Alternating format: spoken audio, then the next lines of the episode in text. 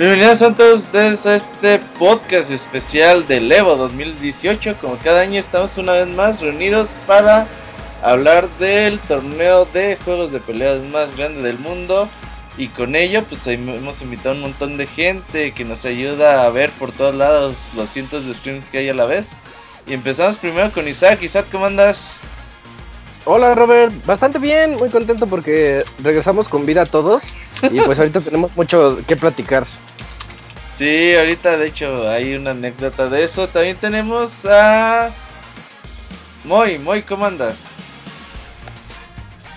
¿Qué boles, qué boles? Pues aquí ya recuperándonos de, de uno de los fines de semana más intensos del año, digo yo.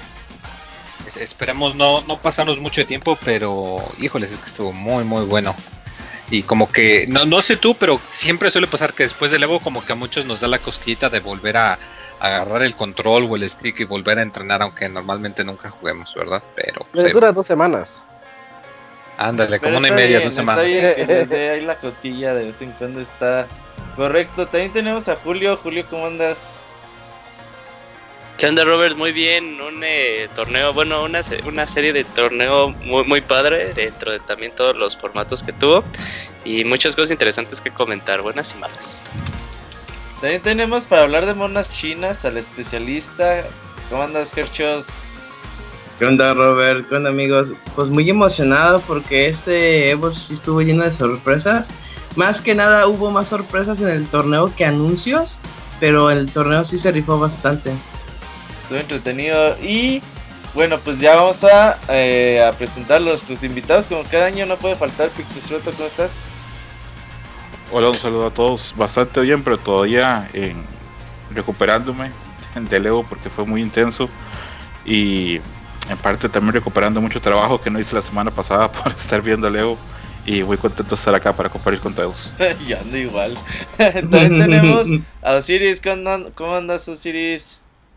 Buenas noches, Robert. Buenas noches, amiguitos. Pues aquí también recuperándome igual de este fin de semana tan extremo. Ya, ya no estoy para estos trotes, amiguitos, pero pues, con, mucho, muy, muy contento, con, muchas novedades que hubo ahí en el, en el Evo. Ahorita vamos a comentar sobre eso. Y ya nada más no sé si al último llegó Didier o no. Creo que no. No, no, llegó. Bueno, ahorita se une eh, Didier con nosotros. Y bueno, vamos a empezar. Eh, como ustedes saben, el Evo es el torneo de juegos de peleas más grande del mundo. Se celebra en cada año en Las Vegas y bueno, este fin de semana pasado se celebró. No, es no va a ser un programa clásico del Evo porque hay dos factores que lo cambian. El primero es que eh, Isaac, eh, Didier, Osiris y yo tuvimos, tuvimos la oportunidad de asistir al evento y eso trae dos cosas, unas buenas y unas malas. La buena es que podemos platicarles de primera mano lo que vimos. Y la cosa mala es que no pudimos ver todo lo que se puede ver en los streamings. O sea, es, es, increíble que puedes ver mejor el Evo en tu casa que estando... O puedes ver más cosas, mejor dicho. Puedes ver más cosas estando en tu casa viendo todos los streamings a la vez que estando directamente en el Evo. Así que eh, no es de que ahora sí nos vayamos con pelea pelea, lo que sucedió en cada uno de los torneos. Para eso tenemos a Gerson, a Moy, a Julio, a Scroto que pudieron ver las transmisiones y que eh, pudieron ver muchas más peleas que nosotros. Y pues bueno, ya tenemos ahí las anécdotas que también pudimos tener ahí en el evento. Pero pues si quieren, eh, pues una presentación rápida, más, más que nada ¿Qué les gustó? ¿Qué no les gustó del Evo? Primero por alguien que fue para allá. Isaac, ¿qué te gustó? A mí que me gustó. Eh, fíjate, la organización me dejó sorprendido. Desde el primer momento en que entramos y empezamos a ver cómo estaba la situación de los pools, cómo cada sección estaba hasta la izquierda Street Fighter, luego Dragon Ball, luego, si no me equivoco, Injustice, Blast Blue, mm, los, los de Nintendo, se me fue el nombre de Smash, los Smashes, este, así todo, todo así muy en orden, muy padre, cómo estaban llamando a la gente. Eso es lo que yo podría decir que más me gustó. En segundo lugar, pues está excelente el ambiente. Eh, hay demasiada camaradería. Todo eso que vemos en línea de los T-Baggings y ser mala onda y eso, en vivo la gente no es así. Y, y, te das cuenta cuando puedes jugar contra ellos y platicar con ellos, sean de donde sean, porque vienen de todas partes del mundo. Eh, es, es de verdad es una experiencia muy bonita. Yo se la recomiendo a todo aquel que le guste esta escena de los juegos de pelea. Que si tienen alguna chance alguna vez, ahorrenle un poquito y láncense, al menos una vez en su vida. Porque es algo muy diferente a, a lo que pues a lo que estamos acostumbrados. Es lo que me gustó. Y de, y- de lo que no me gustó, pues si quieres preguntar a alguien más y piensa en lo que no me gustó, porque yo regresé muy contento. Eh, Dice Gerson, Isaac que los hot dogs de 17 dólares. ¡Oh! oh, eso, eso, sí. Sí, el- los precios. todo estaba excelentemente caro y, y sí, una, una noche en la que se me fue la onda de los precios, dije, ah, no tengo hambre, voy a pedirme nada más un hot dog. Y, y ya llegué, llegué bien contento a la mesa con mi hot dog y mi refresco. Y llega Robert y me dice, ¿ya viste cuánto te costó? No me había dado cuenta, costó 17 con 20 centavos, algo así, y pero eran Ah, 17 dólares, o sea, casi 400 pesos de hot dog. y y era bien poquito y todos con nuestras hamburguesas, papas y refresco y 15 dólares, algo así, más barato todavía. Sí, estuvo del asco eso, y- pero en parte Estuvo bueno de perdido. no, Ah. Los hot dogs de Nathan's Famous, no sé qué. Oye Gerson, tú que pudiste verlo desde los streamings, ¿qué te gustó, qué no te gustó del Evo? Fíjate, lo que me gustó sigue siendo eh, toda la logística que llevan de que si te dicen a las 10 empieza, a las 10 empieza, a las 12 se acaba, a las 12 se acaba. Es lo que me gusta mucho de Evo, la organización. En este no me pude percatar todos los streams, pero creo que nada más hubo uno de Street Fighter. No sé si hubo dos como el años anteriores. Es lo que sí faltó de que nada más podías ver una match. Una cosa que también me gustó era de que ya podías ver el anime Evo. Había como 5 o 6 streams de diferentes juegos que pues la mitad eran muchos juegos que no los conocías en tu vida. Ahora sí lo Pues, organizaron ah. chido, ¿verdad? Porque yo, yo puse el post y vi que ya estaba bien organizados los horarios. E hicieron un montón de, de streams y sí se veía como que el que quería, por ejemplo, otros años, pues Kino Fighter no está en el Evo y te la pelabas, ¿no? Si acaso veías ahí el top Mm. 8 y ya. Y ahora sí se veía que ahora sí iba a estar Kino Fighters todo el día, en qué canal y todo. Eso también a mí me gustó mucho. Sí, y está padre porque, o sea, había juegos que ni en tu vida sabías que iban a llegar a, a stream y ahí lo pusieron, o sea, como que está bueno ese tipo de ventajas que les dieron a los videntes, a los que veían la, el stream. Eh, ya desde fuera todo eso fue lo, lo que me gustó.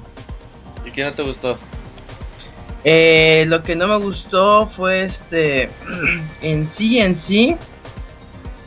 mm, pues no, fíjate que todo lo que...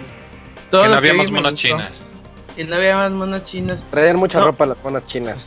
Eh, y, y las, y las que no tenían ropa, pues, creo que eran hombres, así que no. O furros, o eran, o eran, o eran O eran furros. furros o trapos. furro. Ajá, o eran furros o trapos, así que no había de dónde irme. Eso sí le faltó a Pixelania más fotos de monas. ¿Eh? Me fallaron. Fíjate que no había muchas. Por ahí Isaac decía que había una Terry Bogard muy guapa, pero no, yo no la vi. Ah, sí, Era sí, la de cartón.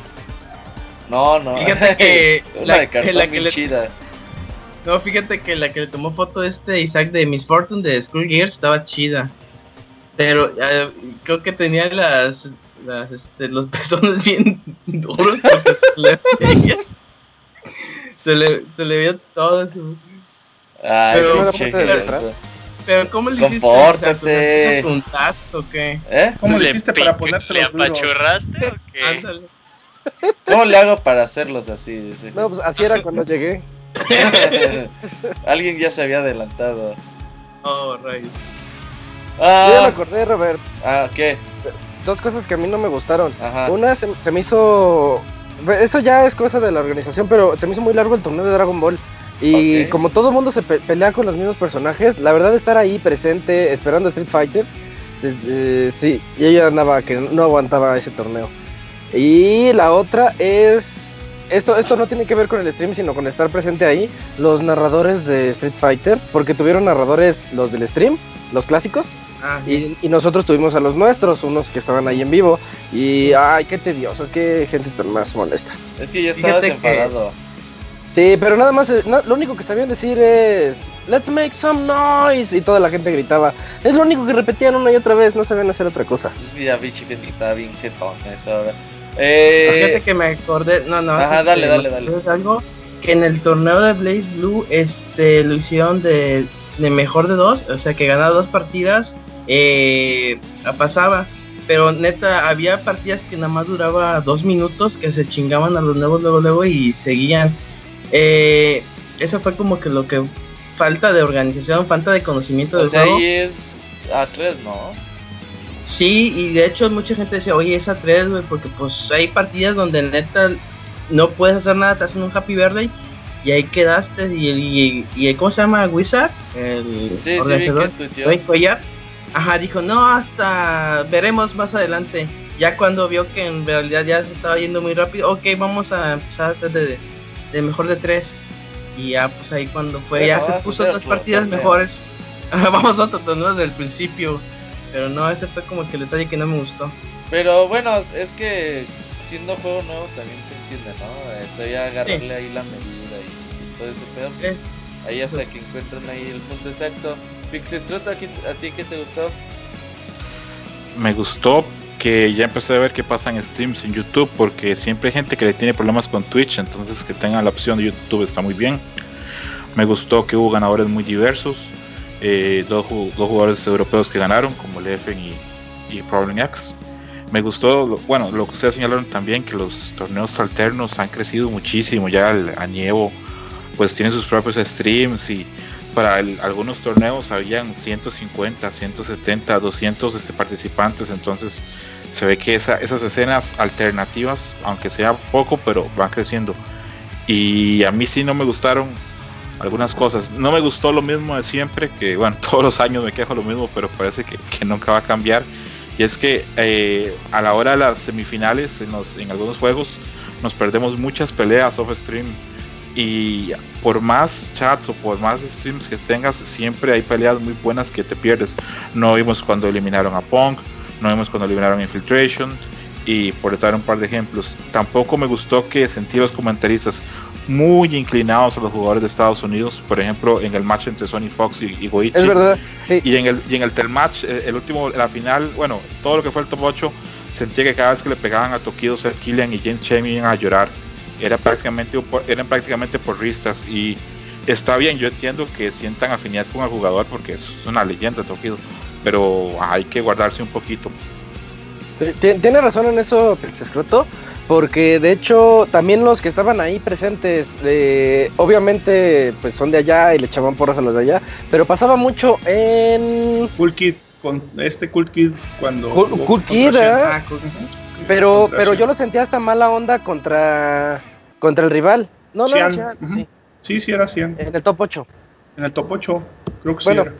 Bueno, eh, cuando estaba jugando contra el rival, porque todo el mundo decía, ahora vamos a ver qué es lo que va a hacer él, y como que le echaban mucha tierra discretamente, eh, y, todo con, con Cool Kid, y presencialmente eso se me hace mala onda, porque, porque pues, tú vas a jugar y te están tratando así como, como menos. No, y la, y la función del comentarista, del narrador, pues debe ser así como que estar imparcial. Es, Neutro. bueno, es una- una- así es una opinión personal, pero bueno, pues así se las gastan los gringos. También uno de Tekken, había uno de Tekken que es gringo, Aris, ¿habías? el barbón, el No, barbón. no, no, un jugador. Ah, ya. Ah. El- un jugador que traía al tigre, al tigre mexicano. Aquí, Y cada, Ah, cada, el, que, cada que jugaba con él, eh, eh, que le tocaba jugar, no, todo el, el estadio se ponía bien intenso, pero loquísimo. La verdad, el ambiente estaba padrísimo. Pero, pero los narradores es lo que tampoco me acaba de gustar, que le echaran tierra al rival. Y Osiris, pues ya de una vez, cuéntanos tú que tú sí estás muy contento. Yo en realidad me, vine pues con una de las más grandes experiencias que he tenido en mi vida. Yo he vivido prácticamente de todo y, esta ha sido una de las experiencias más, más grandes que, he, presenciado, que he vivido. Eh, yo quedé sorprendido primero por, por el nivel de organización, el nivel de logística, organizar a 2.600, creo que eran 2.600 participantes de Street Fighter organizar cada uno de los pools eh, con, ahora sí que con tiempo realmente medido, ya estos cuates a lo largo del tiempo ya le han agarrado la medida de cuánto se tarda cada pelea más o menos, ya tienen todo calculado, este, cómo, cómo organizan eh, los espacios también, todo estaba estéticamente bien puesto, o sea, todo estaba muy, muy bien. Eh, la otra cosa que me gustó mucho fue eh, la accesibilidad que tenían todos los, participantes, todos los jugadores. Uno se imagina que Daigo es una persona así muy eh, creída, muy crecida. No, es, él estaba así normal, llegabas, oye, la foto, pues se tomaba la foto y así una infinidad. Yo, yo me tomé fotos con todo mundo este, veía así un, japonés y decía, ah, pues con este primero, no sé ni quién sea, pero me voy a tomar la foto. Y después preguntaba, oye, ¿quién sé quién es? O sea, que el que tuviera playera así de, algún sponsor, de, algún este, equipo, pues yo llegaba y me tomaba la foto y después preguntaba, oye, ese cuate quién es. Pinche sí, se tomó foto con Monchan y me dice, oye, ¿este quién es? Le digo, no mames. sí, este güey quién es. Y, ah, no manches, es Monchan. Y yo, no, pues está allá. No, está, no, pues, está así. Y otros que, que me decía el Robert, Ay, tómate foto con aquel. No, hombre, ese güey, ¿quién es? No, tómatela, yo sé lo que te digo. No, pues era el, el Problem X. era el Problem X, que el que quedó campeón yo ni siquiera sabía quién era. Entonces, este, todo bien, bien padre, como dice Isaac, un ambiente así de, de, de camaradería, este, ahí entre los que tenían más experiencia dándoles consejos a los, a los novatones. Este, pues bueno, una de, la, de, las, de las cosas que no me gustó pues, es la barrera del idioma a mí se me complicaba mucho comunicarme con los gringos, pues no siga con los, con los orientales, con los japoneses, con, los con esos a, pura seña. Mexicanos, este, lo, lo, padre es que sí hubo, sí hubo este, muchos mexicanos, bueno, eh, relativamente, pero no, no tuvimos contacto casi con, con todos, este, nada más con algunos dos, dos, tres mexicanos que por ahí tuvimos contacto pero sí, se, sí, sí hubo presencia ahí nacional, incluso en la final un cuate llevaba ahí una bandera y metía una matraca, sabe cómo le haría porque los, los eh, círculos de, seguridad eran muy, muy, los filtros eran muy duros, tenías, no podías meter nada y este cuate metió una matraca, incluso ahí los los narradores se sorprendieron con el ruido de la matraca, yo creo que nunca habían escuchado una. Y, todo estaba, estuvo muy padre. Lo que no me gustó así realmente fueron los precios. Y, aparte, independientemente de que todo era muy caro, una botella de agua que ni siquiera era de al litro, te la dejaban en 6 dólares. Este, no había variedad. Tú, por ejemplo, yo, yo agua así pura, pues no, casi no tomo. Eh, me gusta más así saborizadas, no, no sé, de esas con toque de limón, eh, Bonafont, toque de limón, patrocínanos Bonafont. Este, pero no había, nada más había refresco, agua y, las bebidas alcohólicas que ni siquiera pregunté cuánto costaban, porque pues me imagino que eran de 7 dólares, 8 dólares. Entonces, este, muy, muy caro. en cuanto a los snacks, pues no había más que papitas, este, algunos sillos ahí y, ya déjale de contar. No, no había, tenías, tenías que aventártelo todo el, todo el rato ahí este, aguantando o salirte a, los restaurantes que están en el hotel y, pues dejabas tu lugar, ya te lo ganaban. Me dice Siris, eh, fui a comprar cosas, y me dice Siris por el celular, güey, tráeme un café, unas papitas y un agua y digo, güey, cada cosa vale 7 dólares. Ah, no, me traigas nada. el agua, Por ahí este, hubo una anécdota también muy, muy graciosa de, que implica una botella de agua eh, y a Isaac. Ah, que me robó un agua. Sí, estaban los, narradores de, de, Tekken y les llevaron sus botellas de agua. Entonces uno ahí la. anterior, ¿Cuál era el anterior? Smash Blue. Smash, desde el Smash se los llevaron. Y se cayó por ahí Se, le, cayó un agua y, y, el Isaac le echó el ojo a la botella y ahí andaba por todos los medios estirándose, estaba haciendo un dalsim ahí estirando el brazo a ver si le alcanzaba y no podía. Ya hasta el último un chavo este, que se pasó a la, a la fila de enfrente y le dice, oye, ¿me pasas mi agua? ah, sí. y, y así fue la historia de cómo Isaac se robó una botella de agua de 6 dólares. Ah, valió la pena. Ya estábamos todos sedientos y no podíamos quitarnos de ahí porque agarramos los lugares, los mejores lugares de todo el Evo hasta enfrente. Dijimos, agarramos... si nos quitamos de aquí ya perdemos. y agarramos lugares VIP y, y, a la brava, así como buen mexicano, nos sentamos así en mero adelante. Teníamos a Daigo este, enfrentito ahí, a, en la siguiente fila, a los comentaristas. Y, no, hombre, todo muy, muy padre. Yo sí, me, yo todavía llegué como que no habrá sido un sueño, no, no, no estaré todavía dormido o algo. Pero no, todo estuvo muy padre. Creo que las cosas buenas fueron muchísimas más que las cosas malas. Yo, yo vengo con, mucho, muy buen sabor de boca de, de este Así es, sí, a mí también me, gustó mucho organización, como ya dijeron, eh, la comunidad, de, yo fui a jugar allá mucho y encontré mucha reta y creo que es muy muy valioso el Evo para esas situaciones. Ya quizás el domingo ya se hace un poquito más pesado porque ahí estuvimos todo el día bien pinches novatos. Eh, Desde las 7 de la mañana. Eh, a las 7 de la mañana ya estamos ahí. Hubiéramos ido a las 10 de la noche con Street Fighter y hubiéramos salido bien contentos.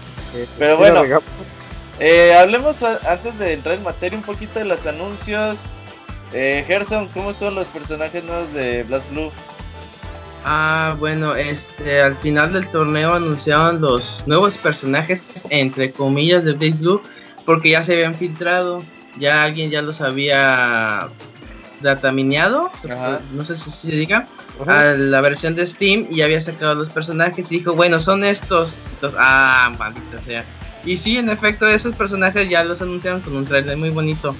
Eh, son nueve personajes que ya los probé y sí están muy divertidos. La neta, sí, es un, son nueve personajes así. O sea, salieron 20 normales, 20 de DLC y otra hora son nueve más. No, digamos que esos 20 DLC son los los 9 ya para completar ah, los 20. Ya con esto se supone que se completa todo el Season Pass. Eh, habían salido 11, pues. ¿Habían salido 11 antes? Eh, sí, habían salido 11. Y este. Y hay. Y al final del tráiler de Blaze Blue, este, ya con mencionan esos personajes, dieron a entender que iba a haber una nueva franquicia. ¿Por qué? Porque eran, son cuatro colores, que el azul es de Blaze Blue, el rojo de Ruby, el amarillo de Persona y el morado o púrpura de Uniel y agregaron uno que era rosa y mucha gente pues está haciendo especulaciones y así, pero lo mismo que como ya fue datamineado el juego, se descubrió que hay dos, este, bueno, el comentarista dice las voces de dos personas, es de Asuka y de Yumi, que son las protagonistas de Senran Kagura. Aparte, también encontraron información sobre un personaje de Arcana Heart, creo que se llama Aino, y otras dos que no la logro reconocer. Y, lo que se supone que, bueno, lo que se piensa es, es, que se va a agregar un apartado para meter a personajes así, no una franquicia, sino meter varios personajes de diferentes franquicias, como un etcétera, así los otros. Y ahí empiezan a poner todos. Y es lo que la gente supone. Con esto, con esta información que salió del, del trailer de Blue. Ok, ya también se anunció segunda temporada para Tekken 7. Empieza con Nana, con Lei y Negan es de Walking Dead. Eh, Walking Dead. Walking Dead. De Walking Dead. La gente se enojó mucho con eso, ¿no? Yo estuve viendo reacciones de que no están nada contentos, Escoto. A, a, mí me parece que es una buena idea. De hecho, yo creo que si Namco ha hecho algo bien con ese Tekken 7, es tratar de llevarlo a un público más amplio del nicho que jugaba Taken 6 y Taken 5. Si nos damos cuenta, trajeron a Kuma a Street Fighter, trajeron a otros personajes de, otras sagas importantes, a Giz, trajeron a Noctis y ahora traen un personaje que es totalmente ajeno a los juegos de video. A mí The Walking Dead no me gusta, pero hay mucha gente que sí y mucha gente ve la serie y tal vez interese en jugar Tekken por lo menos porque incluso Tekken es un juego que para un casual es fácil agarrar el control y pegar un par de golpes y hasta incluso ganar un par de matches contra otra persona, tampoco que sepa mucho, pero, pero es posible. Yo, yo siento que está bien. Entiendo que tal vez al core de la gente que juega juegos de pelea prefería que estuviera aquí la Virtua Fighter o el personaje de Yakuza o el mismo protagonista de Shenmue pero me parece que Negan llama la atención al, gran público y puede traer más gente, que es lo que hace más falta en esos juegos. Sí, yo, vi comentarios del core de fans y no están nada contentos con, con el anuncio de Negan. De personajes de Street Fighter, bueno, ya están disponibles Sagat y G. Eh, desde el lunes están disponibles, salieron los dos de, de un chingadazo. Estuvo bien, eso me da...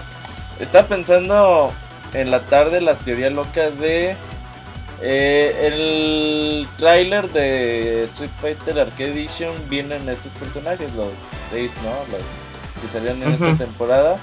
Y al final sale como Ryu queriéndose transformar en Evil Ryu. Uy, el malo. No me sorprendería, eh, que Evil Ryu llegara eh, antes de que acabe el año o para la Captain Cup. Podría ser. Yo por ahí me encontré a- al señor Ono, a Ono San. Y A mi amigo para- no. a, a mi, a mi compa, a mi compa Ono, y, y aproveché para, para preguntarle, oiga, ¿y para cuándo Sagat? Queremos a Sagat, y nada más, sí, este, todo, todo loco como está. ¡Ah, no, sí, Sagat! Sagat".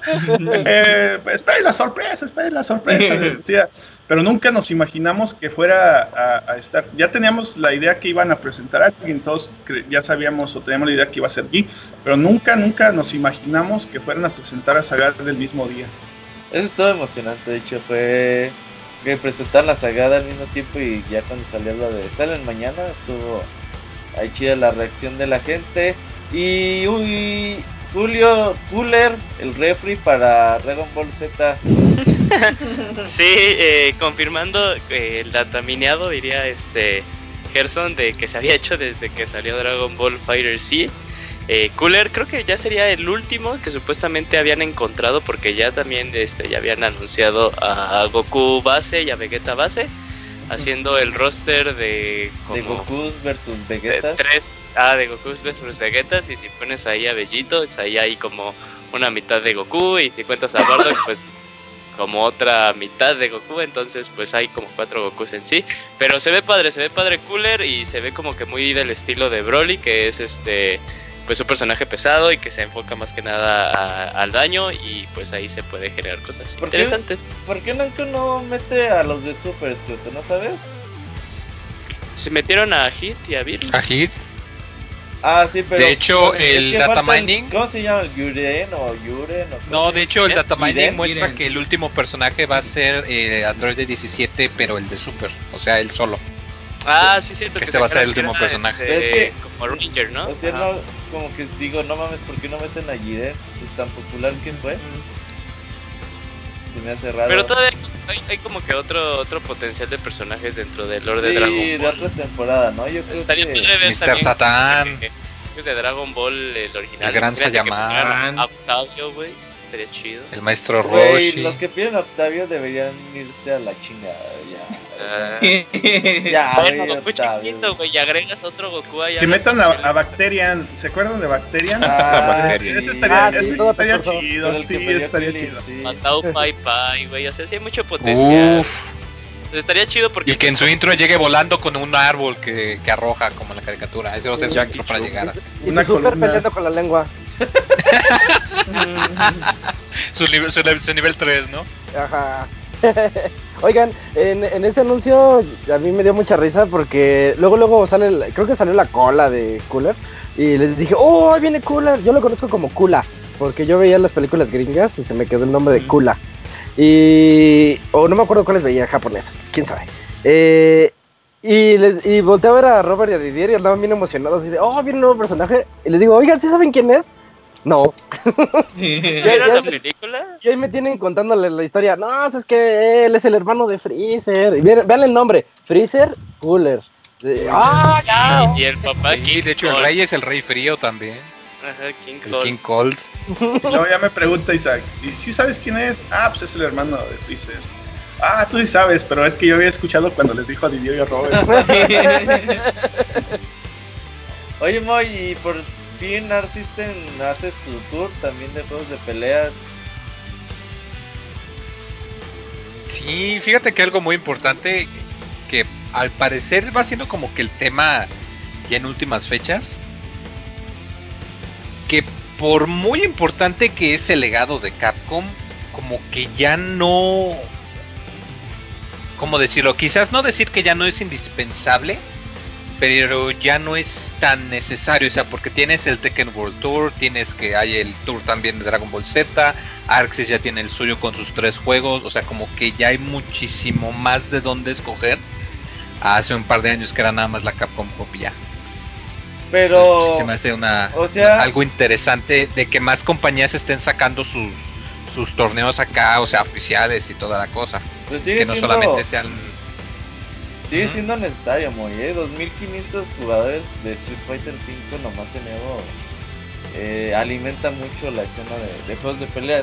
Yo creo que deben de convivir todos. eh, es bueno que tengan ahí sus, pues ya sus tours, sus premios grandes, su clasificación. Eh, ya Dragon Ball también la tiene. Creo que Dragon Ball a Bandai Namco les hace falta trabajar un poquito más en eso. En hacer más torneos y una clasificación más seria. Pero poco a poco va avanzando esto, ¿no es cierto? Sí, yo creo que en eso Namco está tal vez un, un poquito atrás todavía de Capcom en eso. Pero es cuestión de tiempo. Creo que Namco tiene los recursos y tiene la organización. Y el éxito que está teniendo este, el Dragon Ball Fighters es enorme. Entonces es simplemente cuestión de tiempo. Y con lo que dice Moy, mm, no se trata que, que, que Capcom no tenga el tour más grande. Se trata que ahora hay otros tours también y que se está diversificando.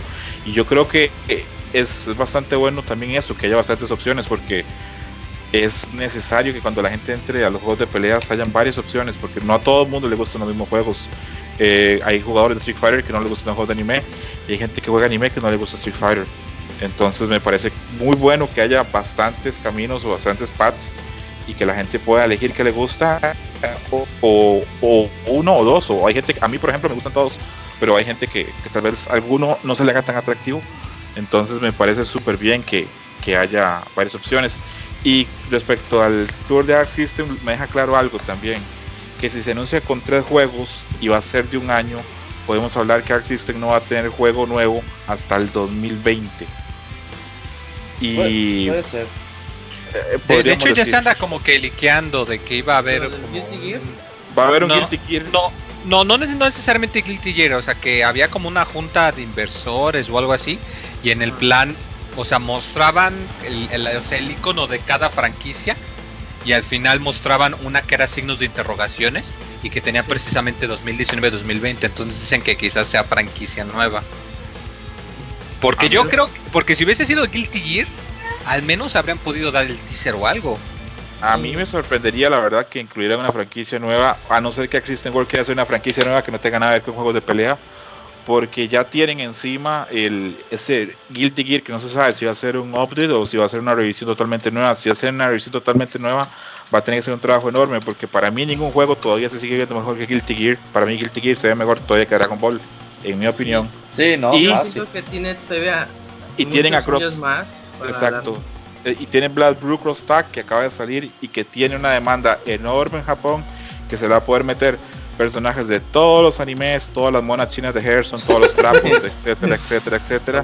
Sueño, Y aparte- sueño Guajiro, Y Capcom aparte, de, contra ah, Arc Systems. y aparte de eso, Arc System tiene esa, esa carta debajo de, de- debajo de la manga que es que en algún momento va a sacar el Persona Arena 5, el Persona 5 Arena que va a salir sí o sí porque Persona 4 Arena fue un éxito, Persona 5 fue más éxito todavía que Persona 4, entonces en algún momento va a salir. Yo creo que System tiene las manos llenas para hacer juegos de peleas de Sí, momento, pero Tiene muchos juegos ahorita haciendo. Muchos proyectos, ¿no? Bandai Namco y lo trae en chinga también haciendo eh, todo tipo de proyectos. Y ya llegó Didier, Didier, ¿cómo estás? ¿Qué onda? ¿Qué onda? Bien, aquí, perdón por el retraso, hay una emergencia leve, pero ya andamos bien. Vamos a hablar de... ¿De qué? ¿Qué es este programa? No, no es cierto. de los yogures. De los yogures. Vamos a hablar de cómo Daigo se te escapaba. Infinidad Uh, esa es una gran anécdota, ¿eh? Ahorita que la escuchen van a ver. Oye, eh, ya nada más para ponerte el día, ¿qué te gustó del Evo? Me gustó, eh, yo sentí que hubo buena organización. Bueno, nosotros que estuvimos como prensa y participantes, no sentí este eh, que hubiera despeño en ningún lado. Me gustó que ya tenían sus zonas preestablecidas. Digo, cualquier otro me va a decir, ah, pues es que eso es todo, eso es en todos los Evos, ¿no? Pero yo creo que para alguien que va por primera vez le llama mucho la atención eso. Eh, y algunos que han ido a otros torneos se topan luego con dificultades, ¿no? Hasta las dificultades más triviales y tontas que te imaginas. Y acá no hubo, había espacio para todo básicamente, un- una gran organización.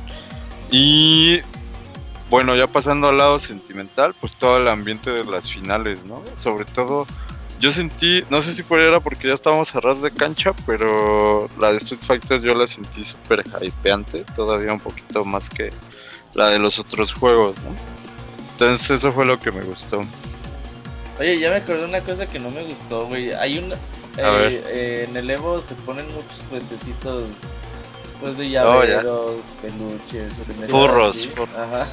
Eh, hay gente bien amable en los puestecitos, pero hay otros que son bien mamoncísimos que no te dejan ni tomarles fotos, güey. No, te acercas con el celular y te mandan eh, a la chingada. No, fotos, no. Que les- No sé por qué, si piensan que les vas a robar como el diseño o, O la que cara.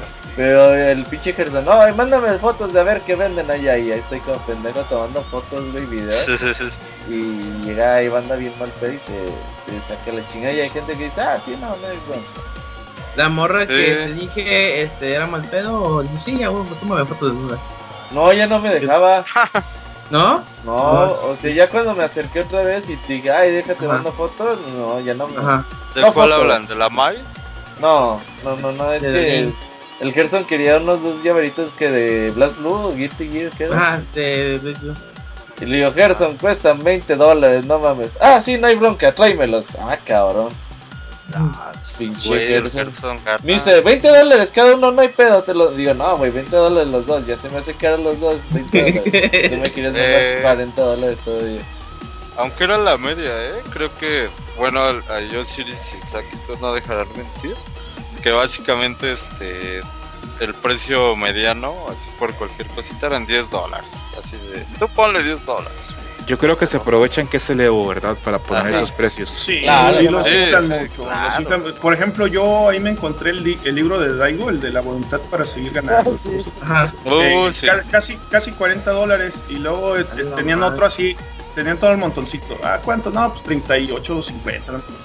Y luego tenían otro así aparte y apenas lo iba a, a tocar y le digo, ¿y este? No, pues ese 3 mil dólares. Ay, güey, este, no, no lo vaya a dañar. ¿Por qué tan caro? madre. Sí, me dice, ¿por qué tan caro? Le dice, ah, es que está autografiado por Daigo. Y así yo, ay, no mames, Pero- puedo comprar uno de los de 40 dólares, voy que me lo, me lo autografíe. Pues pero sí. Pero es, eso son descaros. Se puede comprar en Amazon por 15 dólares y es lo llevas que. Sí, Daigo te los firma. Él no te va a cobrar nada. Sí, No, me no payaso. yo le Muy decía Robert, onda. ¿cómo ven? Payaso. Lo compro. No, no, no, güey. En, en Amazon lo compras este, sí, en 14 dólares. Ah, entonces no. El Osiris ya No. sacando la tarjeta y todo. No, güey, no lo hagas. Sí, esto, todo súper caro. Por ejemplo, Isaac compró un, un peluchito del, del Blanca Chan, bien bonito. Chan. 50 dólares. ¿no? ¿Te costó tú, Isaac? Eh, es que había uno que era casero, eh, ese es el bonito, me costó 50 dólares, está bien caro, pero la verdad está Sí. bien chido. Y había uno que es el original de Capcom y ese lo daban en 20. Sí, ya en serie, no, ese estaba hecho. Eh, así. pero que diga Isaac cuál regaló y cuál se quedó, ¿eh? Porque si no. No, no lo No, quemé. ya, ya les contaré porque todavía no. Todavía Ah, no me bueno, decido cuál regalar. Eh, o si mando a hacer uno allá a Tepito. Y ya vamos, bueno, ahora sí ya comenzamos con los juegos. Eh, como les dije, no vamos a hablar muy a fondo de cada uno de los juegos. De hecho, de algunos no los vamos a mencionar. Porque pues no tuvimos ahora tantos ojos viendo los streamings como en años pasados. Eh, ¿Alguien vio Injustice? No, se me olvidó verlo. Yo creo que Muy es último año, ¿no es Crato? Eh, yo creo que Injustice estaba en vida artificial. Yo creo que es lo que lo que está ahorita porque NetherRealm tiene una relación excelente con los organizadores del Evo. Entonces ellos a lo que sea que tengan lo ponen. Pero sí, este, los streams estuvieron bajos, este, se habló poco del juego y creo que la mayoría de gente que juega los juegos de este tipo está esperando el, el nuevo el nuevo anuncio del, del nuevo Mortal Kombat. Y Injustice tuvo un perfil muy bajo este año. Sí, de hecho tuvo muy poquitos eh, inscritos. Creo que fue el que menos inscritos tuvo. Muchos hasta juegos del anime yo creo hasta lo superaron fácil. Sí. Así que yo creo que es el último año que vemos a Injustice 2. Eh, Gerson, Moy, Blast Blue Cross Tag Battle, ¿cómo lo vieron? Pues lo que vi, vi las pools y vi todo el top este, 16 y 8. Me Ajá. gustó bastante. eh, me gustó mucho cómo los norteamericanos ya se le están poniendo al 2x2 con los japoneses. Digamos de que había una celebridad que es Kubo, que es considerado el mejor jugador de Blaze Blue en Japón. No llegó ni a top 8. O sea, a ese grado de intensidad estaba el torneo, estaba muy competitivo. Eh, me alegró mucho ver a Fame 96, que lo he visto jugar este Dragon Ball y sí juega bien, pero en ese torneo de Blaze Blues neta se rifó, o sea, sí supo medirse con los japoneses. También había otro chavo que se llama Elysium, creo, Elysium, que ese tenía un equipo, eh, se puede decir que low tier, o sea, muy bajito, y aún así se la ponía tú por tú con los japoneses. No llegó a top, a top 8, pero lo que fue todo top 16 se lo rifó. Y esos dos norteamericanos, la verdad, mi respeto, sí lograron un buen papel. Eh, los japoneses, por lo que es Doraban y Kazunoku, eh, pues la verdad también usan este equipos medio, bueno, más este Kazunoku usa equipos medio rotos, pero aún así sí logró este batallar contra los que les digo, contra los norteamericanos. No sé, Mike, ¿qué viste, ¿cómo viste todo el torneo? Fíjate que yo no vi mucho el torneo, no andaba ahí viendo que veía entre una cosa y la otra. De hecho, eh, algo lo que a mí me gustó mucho del Evo, que a mí no me preguntaron, gachos, fue que ah, había un es que fue de John Pop, que era de que en vez de que solamente mostraban un stream, tenía comentadores distintos y pasaban cachitos, o sea, andaban saltando entre streams. Entonces yo eso cuando estaba echando pues, fue lo que veía. ándale, como que sean highlights de lo que estaba pasando en cada momento en cada Y era muy chido porque pues veías a un comentarista que sabía del juego y a otro que no, pero como que hacían el esfuerzo de entenderle, explicarle, estaba muy chido. Sí, fíjate que a mí me dio lástima por Dora porque siempre llega a tercer lugar, segundo lugar, cuarto lugar, nunca gana. De hecho, hasta cuando estaba ahí en, cuando le eliminan que se pone sus medallas previas del Evo y la gente sí, ya va a ganar. Y ni madre, es que, creo que llegó en cuarto o en tercero. ¿Ese güey ganó el que el Crono Fantasma? no, no ha ganado Eh, nada. no, no, no, Lo, más o que ha llegado es a segundo lugar. En- Sí, en- Ah, fue el que perdió con el este. Galileo, Galileo, ¿no? No, ese es otro, ese es Dogura. No, Ok. Y Dorabang es el que una vez fue disfrazado de Star. Mm, ya, Eh, pero sí me, me dio mucha lástima por el. eh, por, por la mamá. pues sí, por él. Y, y pues que ganó un. El, el equipo que ganó. Pues está muy curioso porque llevaba eh, a un personaje de cada franquicia. O sea, había uno de Ruby, uno de Under Night, uno de Blaze Blue y uno de Persona. Y un equipo era como dos personajes muy básicos, o sea, el, el equivalente al Ryu Walken. Y el otro equipo era de personajes muy rotos. eh, rotos en cuanto al, al alcance, que fue el que ganó precisamente. Entonces me da risa. Pero pues también se me hace interesante que uno llegó con un equipo medio roto, o sea, equipo para ganar. Y el otro llegó con un equipo, pues no, no de principiante, pero un equipo balanceado, un equipo sólido. Sí. Es también, la- eh, bueno, eh, Dora Bank también tenía un equipo no tan roto, o sea, se la rifó con Hasama, que Hasama está medio bien feito en esta, este juego. Oye, o sea- Gerson, decía Escroto que le ve futuro al juego. ¿Tú cómo lo ves para siguientes Evos? Yo creo que sí.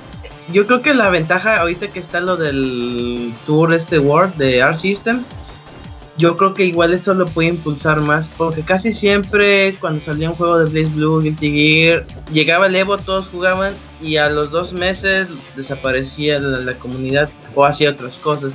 Y ya yo creo que con este tipo de incentivos de que, ok, si sigo jugando ese juego, igual puedo ganar esos mil dólares, diez mil dólares, no sé cuánto sea. Y eso puede eh, hacer que la comunidad se mantenga ahí. Y eso es lo que me gustó mucho de ese, de ese anuncio de ese torneo. Y Sí, de que sí, van a sí poner mucho dinero de premios, ¿no? En efecto. Porque Y otra tengo cosa- entendido que en el Evo los premios son relativamente bajos, ¿no? O sea, que hay más ganar por el... Ahí es por prestigio. Porque es el Evo, Sí, o sea, por- porque es el Evo, pero no vas Sí. ahí a sacar dinero.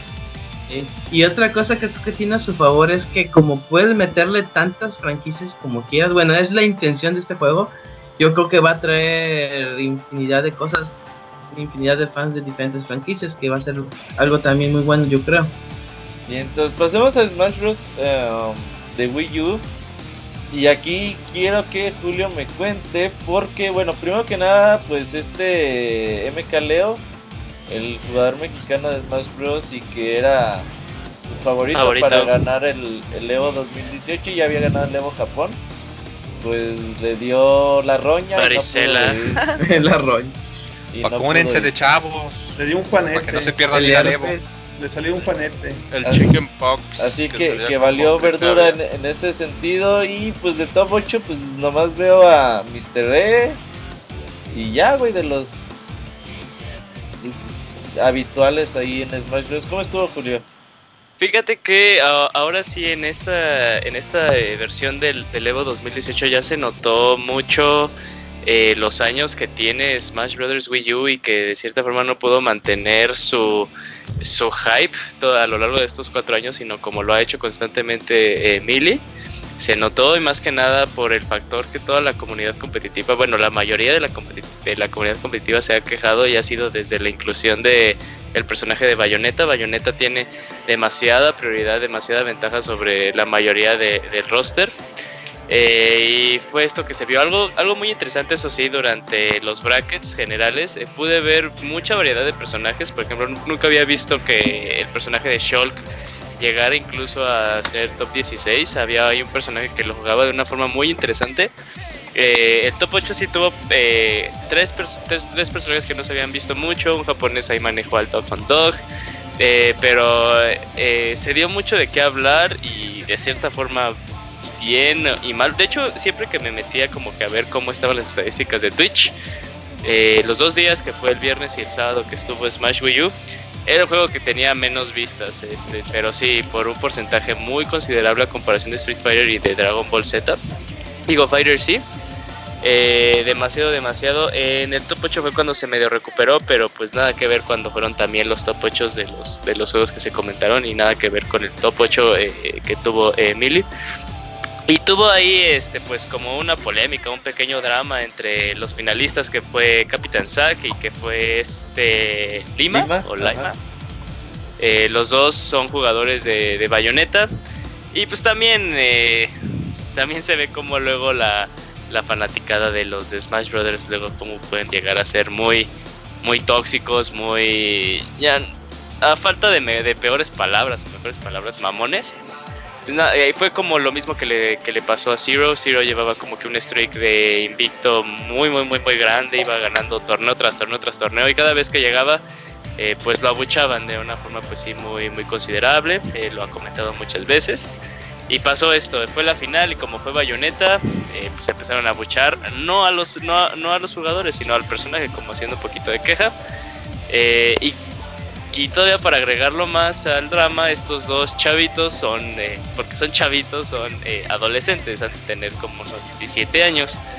Y pues decidieron rebelarse, hicieron ahí como que lo que más este, salió que creo que para el cuando Capitán Zack resetea el bracket porque él venía de losers, eh, decidieron que al inicio pues no iban a hacer nada porque ya el abucheo era tan fuerte que decidieron quedarse como por dos minutos sin jugar y nada más presionando el, el especial B que era cuando Bayonetta carga sus pistolas y así por dos minutos hasta que un representante del Evo pues sí les enseñó las reglas de güey no mames tienen que jugar si no están descalificados. No, sí, fue tal cual. Tien- Tienen que jugar si no están descalificados los dos.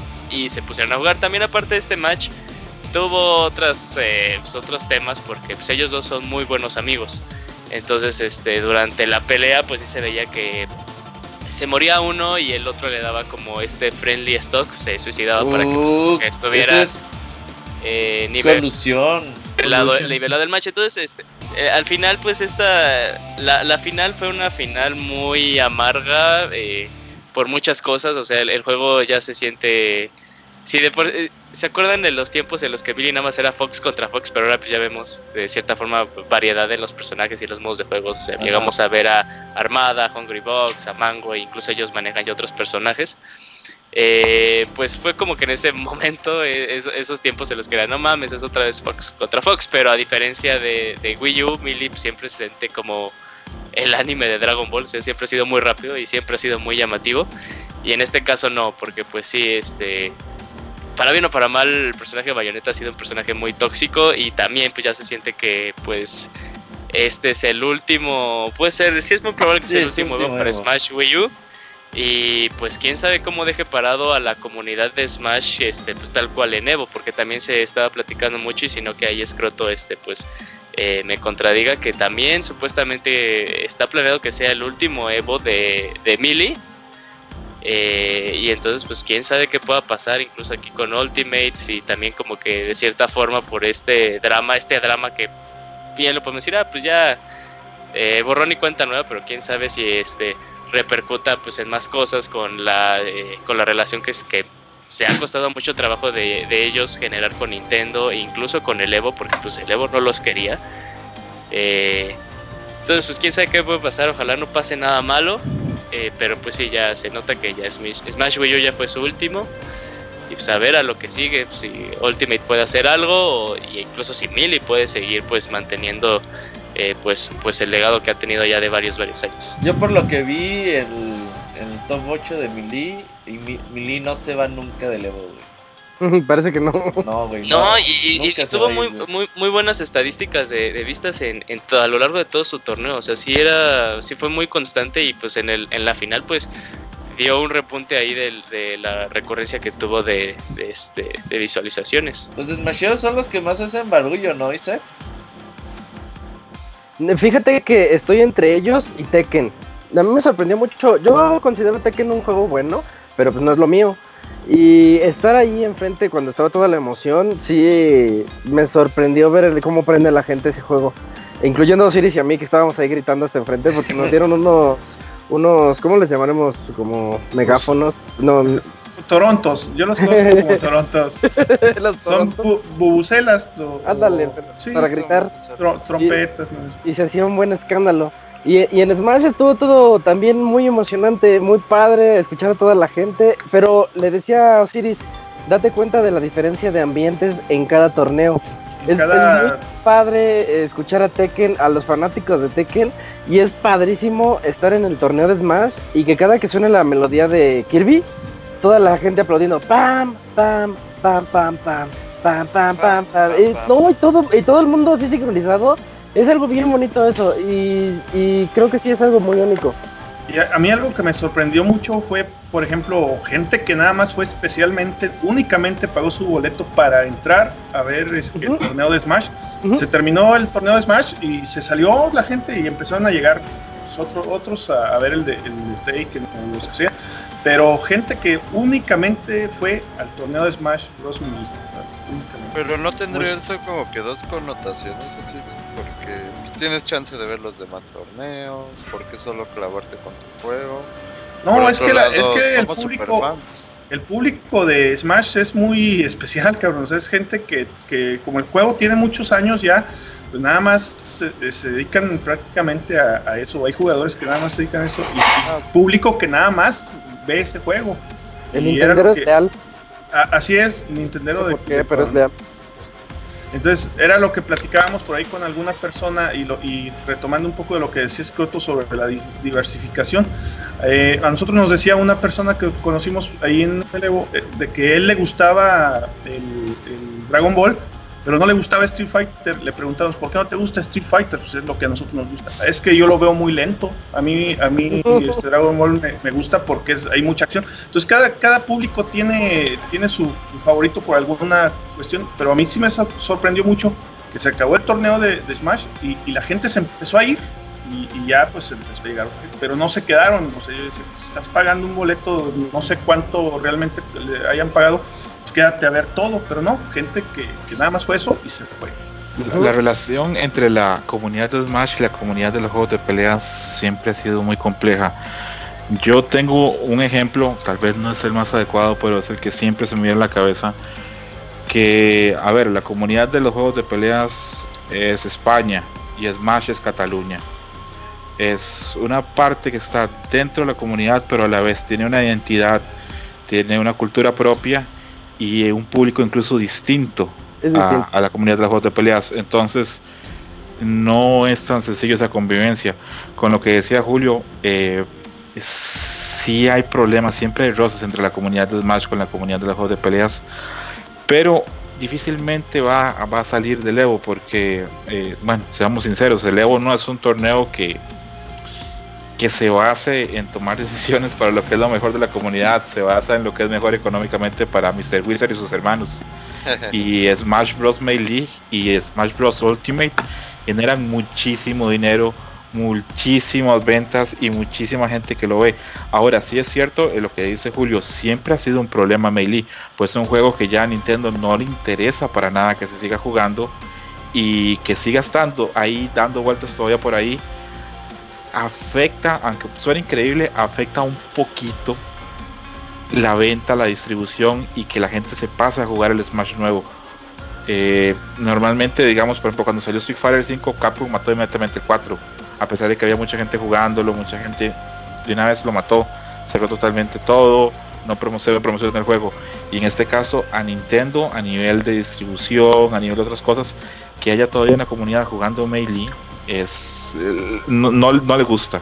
Si ellos, si ellos pudieran, y si Mr. Wizard pudiera, Melee no volvería a estar. Al otro año sería solamente Ultimate. ¿Qué es lo que pasa? Que la comunidad de Smash Bros. Melee es tan grande y es tan fuerte y tiene tantos recursos a nivel económico porque eh, es cierto, es gente, ¿cómo decirlo? Es gente con un poder adquisitivo tal vez mayor que otras comunidades. Entonces, eh, Smash va a estar por buen tiempo. Mientras siga generando esa cantidad de dinero, va a seguir fuerte en el Evo. Sí, o sea, para darte una idea, el estadio estaba lleno en Smash Bros. Mini. Lleno. Entonces, pues no, eh, no puedes quitar Smash Bros. Mini del Evo. Eh, por lo menos en los próximos tres años. Así O- que- Oigan, y pues ustedes que pudieron checar un poquito lo de las finales a comparación, sea, porque eso sí, pues ya lo sabemos de hace un montón, o sea, el, el hype que tiene Mili es, es muy grande y siempre va a haber muchas personas, pero eh, ¿cómo estaba, pues más bien, eh, la gente cuando fue la final del de Wii U? O sea, sí hubo una comparación muy grande en cuanto a personas, Es que ni, o- ni, ni- o ni siquiera Es se eso peló. no fue, eso ni no fue lo estadio. notamos, güey. No, sí, o sea, eso fue el sábado en la, en la tardecita y, o sea, sí oímos el gritado cuando estaba sí. Injustice. Y ya cuando estaba Melee, creo que, no- bueno, Wii U estábamos nosotros viendo el top 32 de Street Fighter, ya ni cuenta nos dimos de, de cómo estaba la banda ahí para, para ver Smash Bros. Pero sí, o sea, de que eh, hay dos públicos diferentes, uno para el de Wii U y uno para el Melee. Y gente que no le importa el Smash Bros. Ultimate y que se va a cambiar al Ultimate también es cierto. Entonces, pues Sí, está pero bien, realmente que no hay ya- punto de comparación. Sí, ya son dos juegos totalmente distintos, aunque es la misma franquicia, son dos juegos totalmente distintos. Oigan, yo, yo creo, eh, ven que al final fue el anuncio del Nintendo Direct, Smash Ah, qué Direct. pinche troleo, sí. Este, Ah, sí, sí. yo creo que el estadio se caía si anunciaban lo que anunciaron en el direct, porque toda la gente estaba así, no, ¡ay! Se puso bien loco el estadio. Hasta nosotros nos emocionamos. Y en eso Sí. dice 8 del 8 del 18, algo así decía. Todos así de. eh, Todo el mundo empezó a buchear. ¡Uh! ¡Uh! Y sí se sintió feo, fue bien anticlimático eso. Sí, sí está feo eso. Pero bi- bien inteligente, ¿verdad? Eso de anunciarlo un día después, porque Ah, sí. así, as- así no compites, así no, no pierdes el spotlight. Este. La gente, me parece, de Nintendo, bueno, Nintendo es muy inteligente en todo lo que hace, pero eso de anunciarlo después, súper bien por ellos. Aumentaron el hype sin querer. O sea, lo mataron, pero se duplicó a la vez.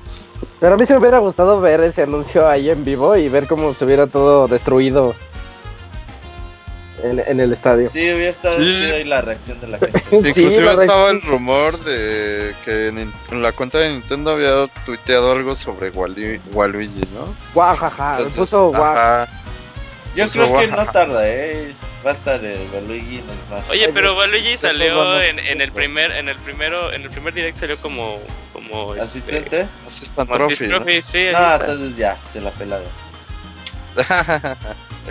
y ahora está bien duro, está bien duro el mame ese de que la silla morada es porque quieren decir que no, nunca lo van a tener. Y, ay, cabrón. ya está bien pesado. Pero, pero hay gente que quiere realmente a Waluigi o es simplemente por trolear. Yo creo que es Ya, las mame, dos ya. Por trolear. Es mame. Personaje horrible. que- sí, yo pienso igual que. Sí, está horrible. De hecho, Lo yo hacen, cuando, lo hacen por cumplir su capricho, ¿no? cuando salió Waluigi la La primera vez en un Mario Tennis allá de Cuba. Fue Mario Eh, Tennis, el mismo que Daisy. Tennis.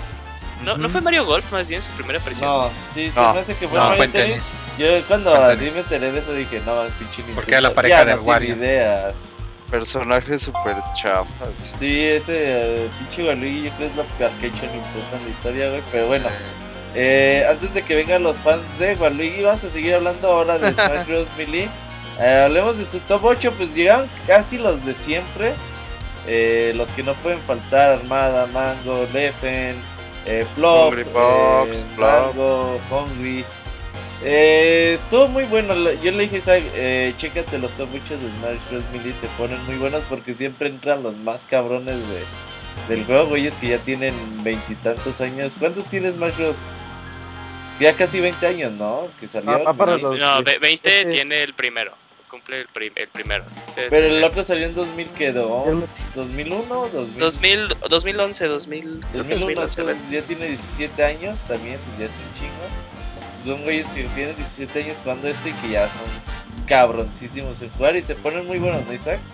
Oh, y yo, ni, yo 2001. no sabía, a mí sí me estaba gustando, me gusta mucho la competencia que genera el Smash. Y yo no sabía que estaba, que rompían el juego, que estaba como bugueado o algo así, me estaba platicando Robert. Yo ni idea, yo nada más lo, lo veo, me emociono y ya. Pero que le mueven así como izquierda, derecha, izquierda, derecha y se van moviendo muy rápido a través del escenario. A eso sí yo no lo sabía. Sí, es que el movimiento que, como se mueven esos cabrones, no está hecho para moverse así el juego, pero esos güeyes encontraron la forma de, de romperlo y moverse así. Ah, y le decía Isaac, Martín siempre dice que Smash Bros. no es competitivo y le dije, Isaac, chécate esto y dime si no es competencia.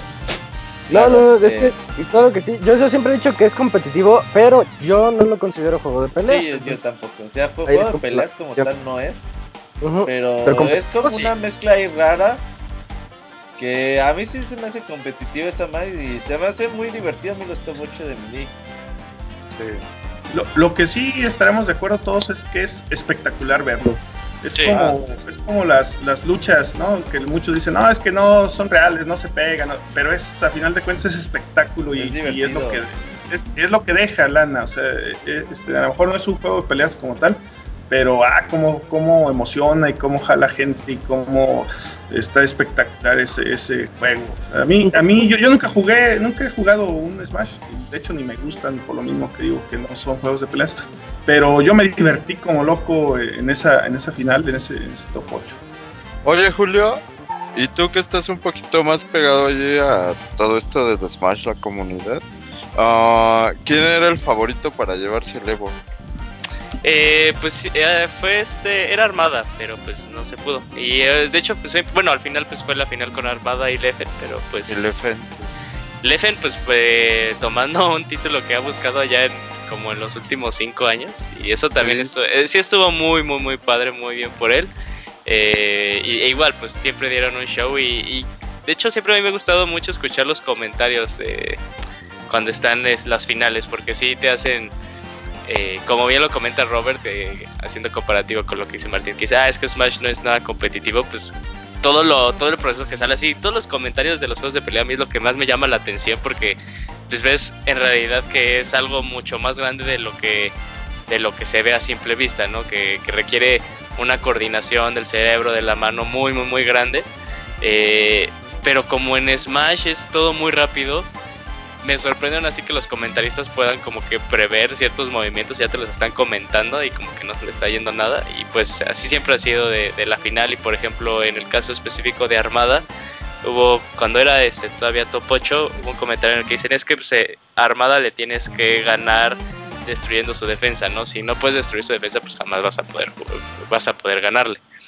Eh, y pues sí, pues tal cual, o sea, es- te está diciendo, no, pues es que mira lo que está haciendo y mira cómo el, el contrincante pues no lo puede alcanzar, no lo puede tocar. Pero bueno, regresando a la pregunta de Dier, perdón por, por salirme un poquito del tema.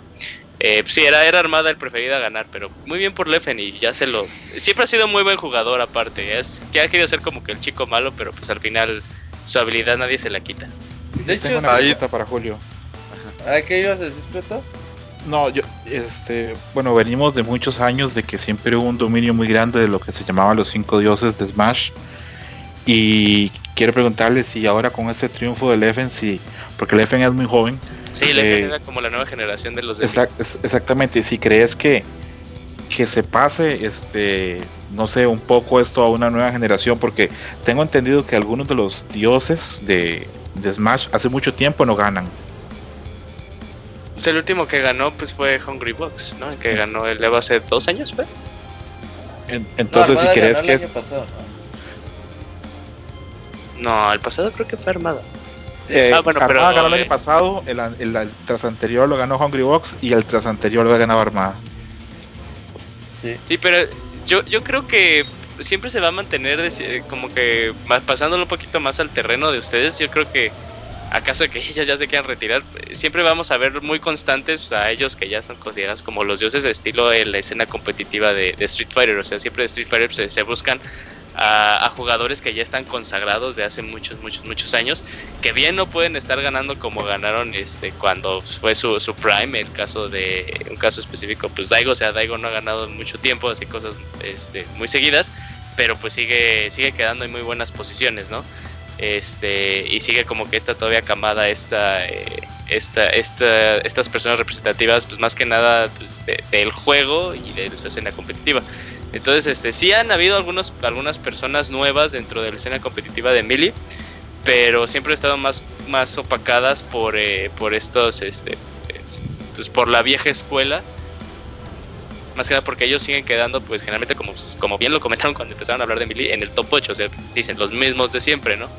Entonces, este, eh, pues yo creo que todavía falta un poquito más de tiempo para que como que ya se vayan yendo, pero, eh, pero pues sí no tardan que, haya, que haya nuevos, nuevos, nuevas caras que ahí este, se muestren. Pues, o sea, si a Leffen lo consideramos como uno de los nuevos, pero en realidad Leffen en la escena competitiva ya tiene varios años, pues también es, pues, qué tan nuevo es. Es decir, como que es el más viejo de los nuevos, ¿no? Ok, yo cada año veo a Mango peor, lo veo más descuidado, más gordo. Este año, le dije a este, este, año le dije a Robert, parece estos, estos, estos muchachos, estos chavos que apenas terminan el, high school, se enlistan al ejército, van, van a la guerra, les va mal, vuelven, vuelven con barba y no consiguen trabajo, viven en la calle. algo, así, algo así es ver a Mango, parece un indigente. Y fíjate que, o sea, eh, eh, yo lo veía más indigente antes, como que ahorita no sé si es porque está más regordete y ya no tiene el cabello más largo, se ve un poquito más presentable dentro de su rango, pero sí, yo también lo he visto así de que, bueno, no sé qué pedo con ese güey. Y sé, sé que pues dentro de su... Él se dedica mucho a streamear y pues le va muy bien su, su, su business del stream. Ah. es, curioso, es curioso porque ahora vemos que los jugadores de Street Fighter, por ejemplo, Tokido y Daigo, va a gimnasio y tratan de cuidarse porque no quieren que la gente piense en el gamer descuidado, gordo, despeinado. Eso, siempre ha sido como que muy típico más bien de la escena competitiva de, de Melee, vas hablando de como de los de Nintendo, como que si hay un este... Hay, hay, si hay como... Eh, la diferencia luego entre escenas competitivas es muy clara como el de la noche, o sea, porque yo también he visto así de... Nunca he visto como la escena de Emilio de Wii U a personas que se también procuren cuidarse este pues, pues físicamente o eh, no solo yendo al gimnasio sino como comiendo este de forma correcta o incluso cosas que hace Tokido como meditar porque tiene pedos mentales, ¿verdad Didier? Así es Julio, ese es el pero fíjate, Tokido sí ha sido campeón del Evo, amigo. Sí, sí, sí. es, que, es, que, es que es un muy buen ejercicio mental, pero bueno, eso bien un chiste local. Pero, pero o sea, yo también, yo también lo precarto así de, pues, porque debería haber como que más personas así a seguir con, eh, para procurar también como dejar bien vista la escena competitiva y pues no solo que es, como bien comentó Escroto, el, típico, este, pues, como se cree luego las personas que son típico gamer, ¿no? Yo creo que también es parte del contrato que tienen estos güeyes, ¿no? Escroto, ahí de, de su equipo, de que les están diciendo, güey, hace esto, hace esto, porque les dice, ya no, no, ya tú ya nada más no eres el güey que juega y gana, ¿no? Ya eres un güey que... Una marca. Ajá, ya sirve como imagen de nuestros productos. sí, eh, sí, tienes, tienes razón, Robert, en eso. Tienes razón, tienes razón, incluso cuando hablemos de Guilty Gear, voy a apuntar a eso que estás diciendo para decirle a la gente por qué Mike Ross retiró la Street Fighter y por qué ahora está en su nueva etapa de ermitaño, jugador de Guilty Gear. Ah, ahorita sí, sí, porque yo vi ahí la foto y dije, ah, cabrón, qué pedo con esto. Y ya nada más como última blanda de mango le decía a Isaac, mira Isaac, ese es mango. Y le digo, mira Isaac, ese es armada. Cuando juegan esos dos y le gana armada, el escueto siempre dice, eso demuestra que el jabón siempre le ganará a la mugre. Cierto. Sí. Ay, nosotros que estábamos hasta enfrente de ese de Smash, le decía a Robert, ponte atento porque ahorita nos va a aventar la medalla. ah, sí, ya es que se Oh, sí. Aviéntala, aviéntala y nunca la aventó. El año pasado la aventó cuando perdió contra Armada. Ahora sí, Gerson, es tu momento. Lúcete. Eh, Guilty Brilla, Gear. brilla. El Moy, tú también lo viste, ¿no? No Voy a todo, pero sí, buen cacho. Arránquense. Empieza más si quieres. No, empiezo yo. Bueno, voy a empezar yo.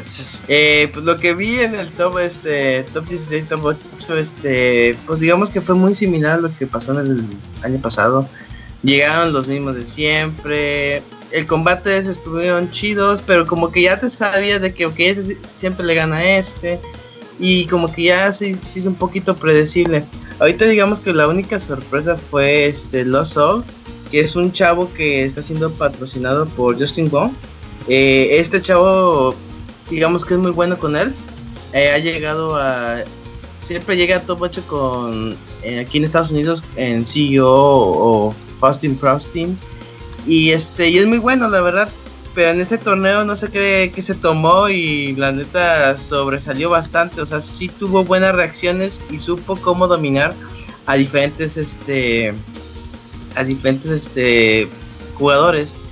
Y esos eh, cuando peleó contra Nage dije, no, pues esta lucha es de Nage, porque pues Nage está cabroncísimo y no, los Soul se la rifó bastante bien.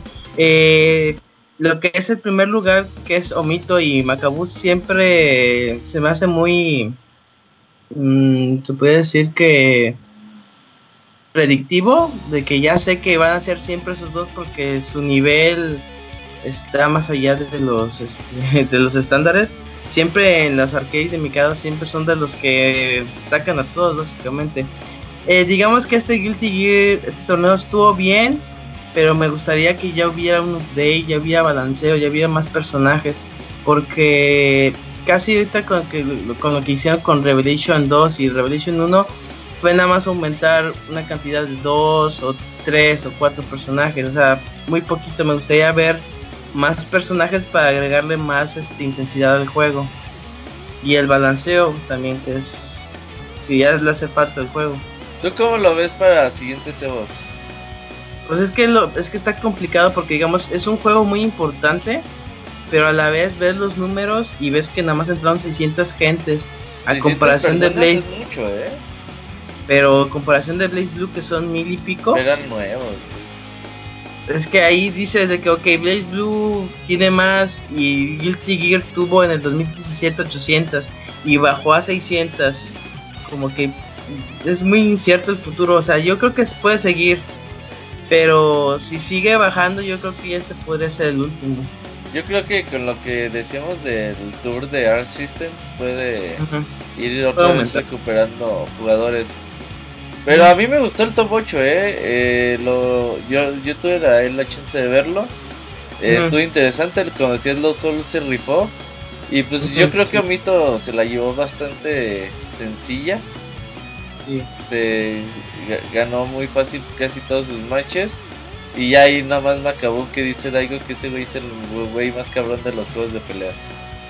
Sí, ese güey, luego lo veías en el torneo de persona y rifa un chingo. O sea, el torneo que va siempre cae en top 8. O sea, está muy cabrón. Y Guilty Gear es uno como de sus juegos favoritos, así que pues ya el segundo lugar ya lo tenía garantizado. Perfecto. eh, de Tekken, eh, pues alguien lo vio con ahí con detenimiento. Estuvo Isaac Osiris viendo Tekken.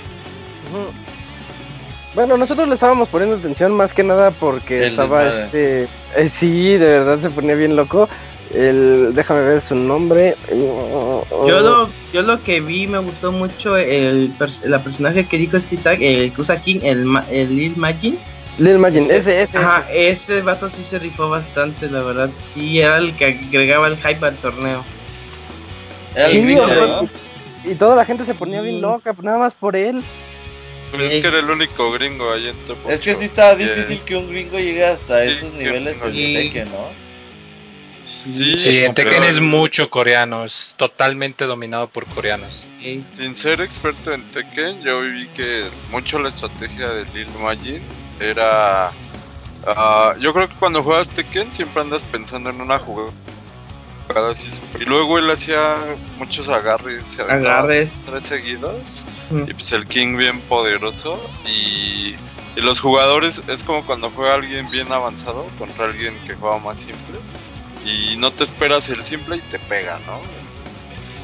Ahí fue, pues llegó top 3 este Lil Majin, cosa que También nadie el, veía. El güey que usó el panda, digamos, ay, dices, no mames, un pinche panda que hace y se rifó, o sea, sí, tenía buen, buena match. ¿Estás discriminando a los pandas, Gerson? Te vamos a pasar con el chavita, ¿eh? No, estoy eh, dando la admiración a los pandas. Muchas ausencias en el torneo, ¿verdad? Sí, lo que te iba a preguntar. eh, Sí. No veo a los clásicos de Tekken en el top 8. No, muchos este, dijeron que como esto no contaba para el Taken Tour, no iban a ir y no valía la pena, que era un viaje muy largo y, y no fueron. Creo que fueron más de tres jugadores élite de Japón que no fueron. Me pone a pensar ahora que, que- que estamos hablando de los diferentes tours. Al rato, en un tiempo, el Arc System Tour no va a contar a Leo como un tour importante y tal vez ya los japoneses no van a querer ir. ¿Tú crees que deberían no, no contarle? Yo creo que debería de contar, pues al final de cuentas es el evento de juegos de peleas, ¿no? Por, a- a- por la comunidad y para nosotros que somos los espectadores sí podría contar, pero tú sabes que para las empresas eh, tienen en sus tejes y manejes siempre directivas, normas o cosas de mucha restricción. ¿Quién sabe por qué no lo hicieron? Normalmente yo hasta donde entiendo Namco tiene una muy buena relación con la gente de Leo Ajá. y, y no lo hicieron. Eh, ¿Cuándo fue que fueron? ¿Fue antes o después del, del, del top 8 de Taking que Namco hizo los anuncios de Soul Calibur? Eh, Pues- Fue después, ¿no? Sí, fue después cuando llegó Harada. Sí, fue cuando, cuando presentaron sí, al- fue después. No, Hay- fue. hay que- No, no, sí fue después. Sí, fue Hay, después. hay que ver. Hay que ver si para el otro año Namco logra meter tres juegos al Evo, que sería Taken, Soul Calibur y Dragon Ball. Que ya ahí hablaría mucho de cómo Namco se ha comido el mandado y cómo ha ganado terreno como una empresa tan grande en juegos de peleas. Sí. De hecho, yo creo que sí, Soul Calibur va a estar y Tekken 7 no lo dudo y Dragon Ball menos. Yo creo que sí. Ahí quitando a Injustice o algo así. A ver cómo, cómo lo resuelven para el siguiente año. Pero sí, yo creo que sí debería de contar para el tour, pues cómo no. Pero bueno. Eh, hablemos de Dragon Ball Fighters. A mí me gusta mucho Dragon Ball Fighters, pero como decía Isaac, sí te vuelve cansado un poquito cuando ves peleas de puro Cell, puro eh, Bardock. número 16, Bardo. Sí, Cell, Bardock, Vegeta. Ajá, eh, Ay, sí. hasta en eso se parece a Marvel, el pinche Dragon Ball. Sien- ¿Sienten ustedes que en Dragon Ball la, la mecánica es entrar a o ataco o defiendo, pero cualquiera de las dos cosas que estoy haciendo las tengo que hacer de forma frenética? Ya sea atacar o defender, y eso hace que el ritmo del juego siempre sea frenético, siempre sea muy rápido, y eso es atractivo, pero también me imagino que si ves, no sé, dos horas de eso, es cansado visualmente. Sí, es Era, que- era algo que yo comentaba con, con Isaac y, y regresando tantito a Tekken. Yo, yo Tekken, pues desde el 1 o el 2, pues no, nunca había tenido un acercamiento a Tekken. Y le dije, bueno, pues vamos a verlo, pues ya estamos aquí. Pero Tekken es un, es un juego que, que, pues ya estando ahí en vivo, prende. O sea, te- estábamos de pie brincando y con todo el hype ahí del- de los gritos de la gente. Estábamos muy emocionados. Y en cambio, en, el, en, en Dragon Ball es un juego estéticamente muy bonito, técnicamente pues, muy, muy, está muy fregón el juego, pero ver lo mismo, exactamente lo mismo, como dices tú, una hora, ya cansa, realmente cansa, o sea, para, para jugarlo puede ser que sí sea muy divertido, pero para Oh. estar espectador eh, es un, algo que es tedioso, que es cansado y sobre todo que las peleas duran muchísimo tiempo. Entonces, eso es, una de las. Así es, ese es el factor que, que yo veo que, que causó como que como que nos diera ahí en ese espacio nos dio como que el bajón ya estábamos pues ya cansados ya queríamos que ya se acabara ya es que Dragon Ball fue como la montaña rusa, ¿no? Sí, así Primero es. empezamos así de. ¡Ah! Sí, sí, y a los, a los tantos minutos ya así de que ya se acabe. Y a la hora y media así de. No mames, ya. Ya, ya se largó mucho, así es. Y la gente. La gente seguía gritando con Cell y ya, ay, cállense, ya gritaron como ah, 30 sí, veces. Ah, los gritos de Cell. Cada que sí, sale Cell, todos, ah, pero no, ya. Lo que Cada vez se hacían más fuertes. Lo que tiene Dragon Ball es de que eh, su chiste es en la defensa, eh, de ver cuánto aguantan cubriendo cada quien y a ver cómo los, los abren. Pero una vez que entra un combo, ya el combo va a ser igual siempre. Eh, la repetición es bastante, lo suben, bajan, asistencia, lo vuelven a subir, lo bajan, ya si tienen la asistencia otra vez, y no le avientan uno o dos supers y otra vez todo se vuelve a repetir. Pero eso no quita que el torneo no haya estado bastante bueno. Y ahí vimos eh, buenos jugadores. Estuvo este Fenrich. Furro. Eh, hubo Furro eh.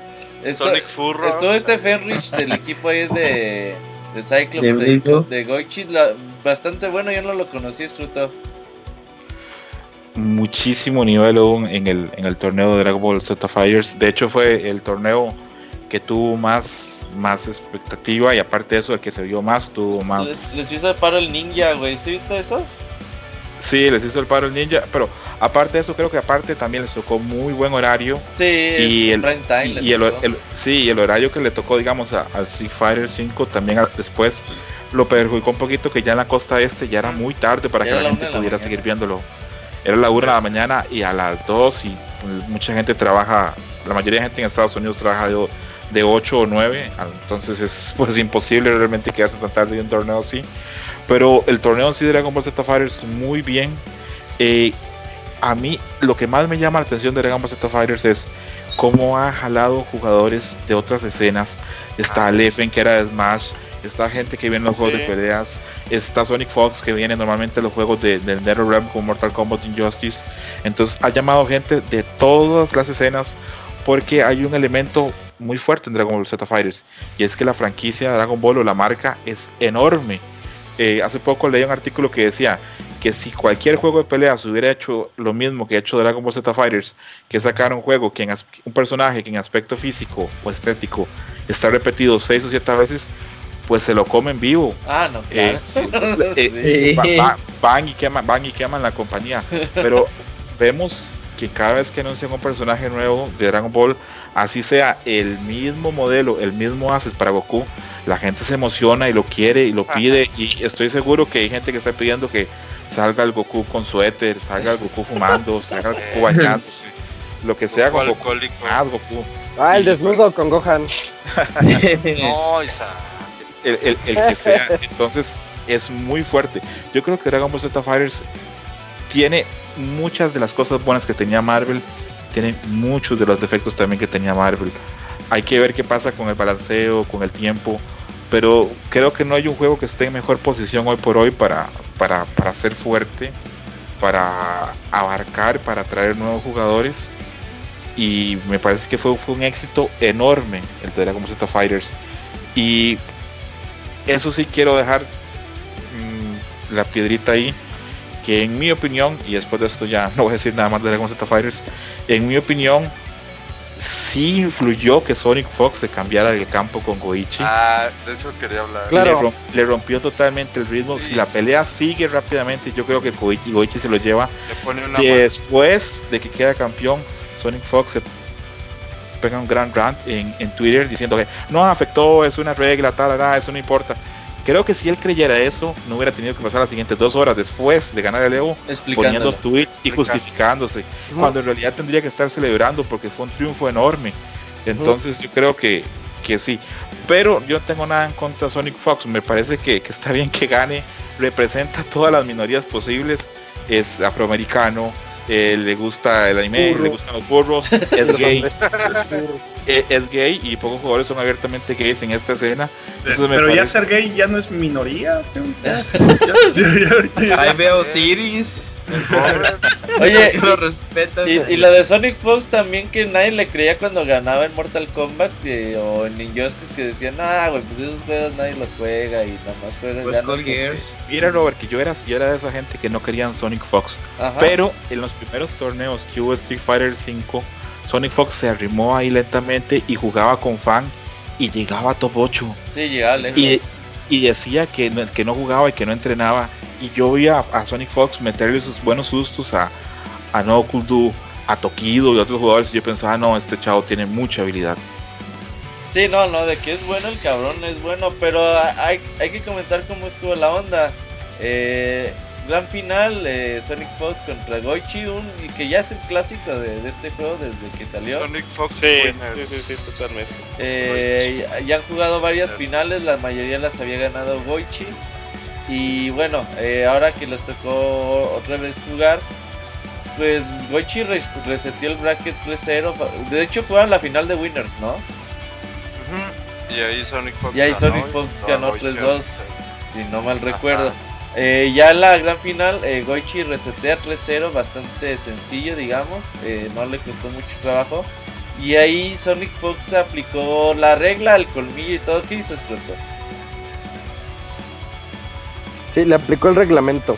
Sí, le puso el... escuela. Pero a, a mí me, me, me parece que, que mucha gente, incluso después, porque seamos claros, todos sabemos que el, jugador este norteamericano, el estadounidense, vive con cierto complejo de inferioridad de que siempre han venido los jugadores de Japón a ganar los torneos y principalmente el Evo y a llevarse el dinero. Y cuando ganó Sonic Fox, tanto los narradores como los jugadores americanos salieron inmediatamente a Twitter a defenderlo. Yo vi Justin Wong diciendo, es una regla, ya ha existido siempre. Pero yo he visto esa situación varias veces y nadie pide el cambio. Tanto no es normal que a Goichi tuvieron que explicárselo muchísimas veces porque él no entendía por qué tenía que cambiarse. Sí, o sea, básicamente te, tú puedes pedir después de cada match, puedes pedir un volado, ¿no? Para el cambio. Para... Sí, o sea, puedes pedir que te cambien de lugar. Si la persona no te lo da, entonces se echan un volado. Y si lo ganas, te tiene que dar el lugar. Si no, se quedan igual. Pero- Ah, pero Aigoichi accedió. Aigoichi dijo que sí, que estaba bien, pero como lo dice Scroto, después de que se pasaron un rato explicándole, porque él, pues, él también entendía. Sí, la neta, mira, eh, aunque eso, eso está en las reglas, es como cuando Luis Suárez metió la mala en el mundial, güey, y vaya en el penal.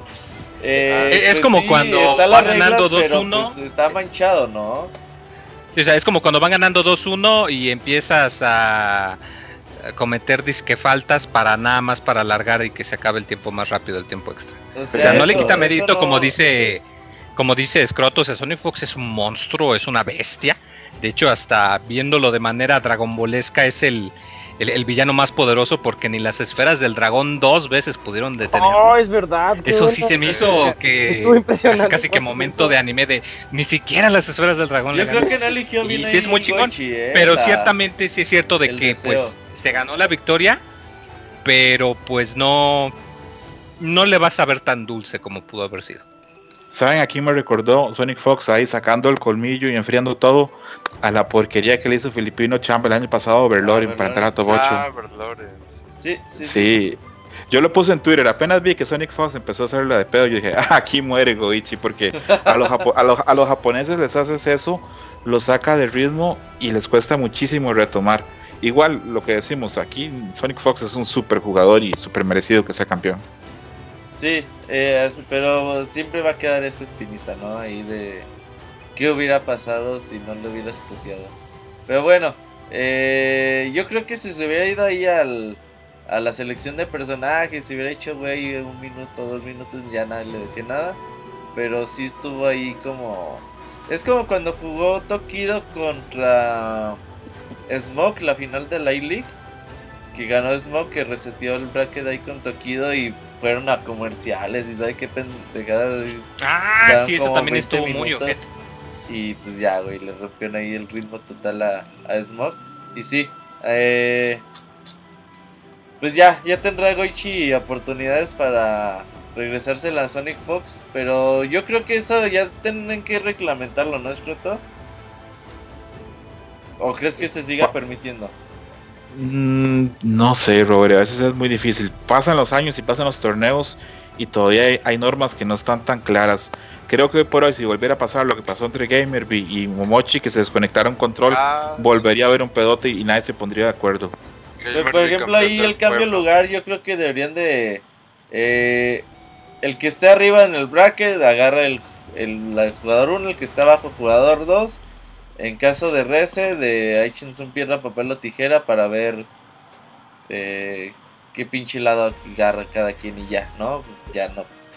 Sí, si no, si el cambio hubiera sido rápido. hacer, ¿eh? Tienes razón en. Hay, hay, por lo menos esperemos que de esto se aprenda y que quede ya como claro para próximos torneos. Exacto, eso sí deben de reglamentarse. Pero bueno, este güey ya se aprovechó de eso y pues yo creo que sí, digno campeón del Evo con esa Y, manchita. y nada una, pre- una pregunta, ustedes que estaban ahí, cuando estaba pasando eso, ¿qué decía la gente en el público? No, pues todos estaban sacados de onda, la verdad. No-. ¿Cómo era el, el gringo. Sonic Fox? O sea, no hubo desaprobación. abucheos. o Sí, yo, ¿no? yo, yo no vi desaprobación de la gente. Es que en, en vivo no sabías qué estaba pasando. Tú no veías que estaba ahí como el montón de gente y o sea, tú no sabías qué estaba pasando y ya la gente en el stream pues se daba cuenta con los acercamientos Sobre todo de porque de cada hecho en. Pulse pasó un par de veces que a un par de jugadores se les desconectó, o sea, les dejó de funcionar el stick. Entonces yo, yo de hecho cuando vi que se empezaron a acercar y todo dije, ah chingas, pues a poco se le desconectó el stick y ahorita va a pedir que alguien le preste uno. A los algo". Sirius le pasó dos veces. Sí, sí, le pasó. Sí, pero era- fue la- No, fue la, fue la consola. Haz de cuenta que estaba, que estaba jugando y se desconectó. Entonces el, el, el adversario pues quería que me, que me fregaran. Y yo ni sabía ni qué onda, qué, qué pasó, qué no, pues no. A Isaac Ya. le pasó. Ya después, en la segunda pelea, me pasé al, al jugador 2 y también se desconectó. Entonces, entonces ya para esto me había dicho el, el juez, el que estaba ahí anotando, me dijo, oye, te di chance porque este es motivo de descalificación. No, pues, pues ya, va. Y el, y el siguiente me paso al jugador 2 y el que estaba en, en jugador 1 también le pasa lo mismo. Entonces yo le comentaba a, Isaac que era el puerto donde se conecta el, el USB del control. O sea, el- la consola era la que estaba mal, no era ni el control mío ni, ni el control del otro pate, era, era la consola. Pero pues así, así fue como pasó. Acaba de empezar el round y ya creo que Sirius nada más le había dado una patada a ese güey. Iban 1-1 en rounds. Y se desconecta y el, el rival de Osiris estaba puto. No, no, no, ya, ya perdiste no, el round, ya, ya, la chingada. Te gané, te gané. Ajá. Y el otro y el juez le decía, no, güeyes, miren, güey, pónganse de acuerdo, si quieren sigan jugando. No, no, no, ya gané, ya, la chingada. Como quiera me lo chingue. con Como, quiera me lo chingue, sí. Por puto. Sí, eh, la, la moraleja es no anden puteando en los juegos de pelea. Se ven muy mal. Eh, Eh, hablando ya ahora sí del último juego de la noche, eh, vamos con Street Fighter V. Aquí a lo mejor vamos a hablar un poquito más, no sé por qué, pero bueno. Ah, ¿Cómo viste el torneo, Scroto? Un torneo de mucho nivel, con grandes sorpresas, grandes decepciones. eh, un, un top 8 muy variado que deja claro que, que Street Fighter se ha vuelto muy global. Habían dos europeos, cuatro japoneses, un americano. Entonces nos queda claro Puerto que Rico. Sí, sí, sí, que, que ha cambiado totalmente la escena, que ahora, por ejemplo, ya, ya no, yo hoy por hoy no podría decir, digamos, que hay una zona que sea débil de, de Street Fighter, porque antes se decía que Europa era débil, hoy por hoy vemos que no. En América Latina están los brasileños que son muy buenos, los dominicanos son muy buenos, estoy seguro que en México tienen que haber jugadores buenos también. Eh, un Entonces- tal Didier, ¿lo conoces? Este güey. Ah, es- es- me, me dijeron que Daigo le tiene miedo. sí, no, le corría. Literal, Le literal, corría. le tiene miedo. Ent- Entonces es, es- es claro que el juego se, se ha vuelto global. Eh, vi, digamos, este, jugadores europeos que no tienen tanto nombre hacer mucho daño. Por ejemplo, dos de los jugadores que iban en el equipo de, de Problem X eh, le sacaron a Infiltration y sacaron a Pond del torneo. Entonces hablamos que ya, ya tienen buen nivel y creo que hoy por hoy debe ser el punto más alto de Street Fighter 5 a nivel de competitividad.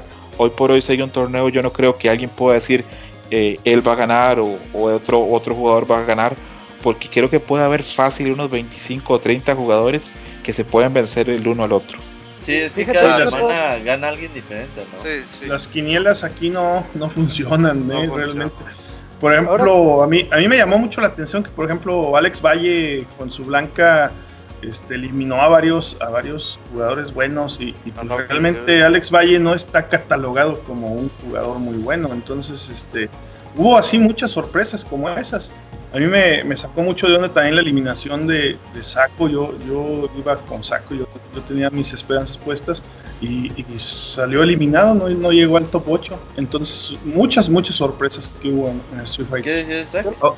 Yo le decía a Robert, con- como le pusimos mucha atención desde el top 64, más al top 32, Daigo estaba jugando con una perfección tan, ya tan elevada. Cada golpe que le daban, él sabía que con qué golpe contrarrestar, pero tú decías, ¿de dónde está sacando estos combos con su, con su Gail? Y yo le dije a Robert, no, no veo a nadie más que tenga este nivel de concentración, este nivel de, de bueno, de, de- de- de saber, saber qué presionar en el momento exacto. Y en eso llega Cava y, y le pone una rastriza y yo me quedé así con la boca abierta y digo, no puede ser, a mí no me gusta cómo juega Cava, juega como más sucio tal vez, pero pero son es el clase de sorpresas, pequeñas sorpresas que sí en, en Street no, no deja claro quién es el bueno. Eh, yo Pero diría que es el más bueno de todos, pero pues, ya ven lo que le pasó al final por no usar Pero ya-.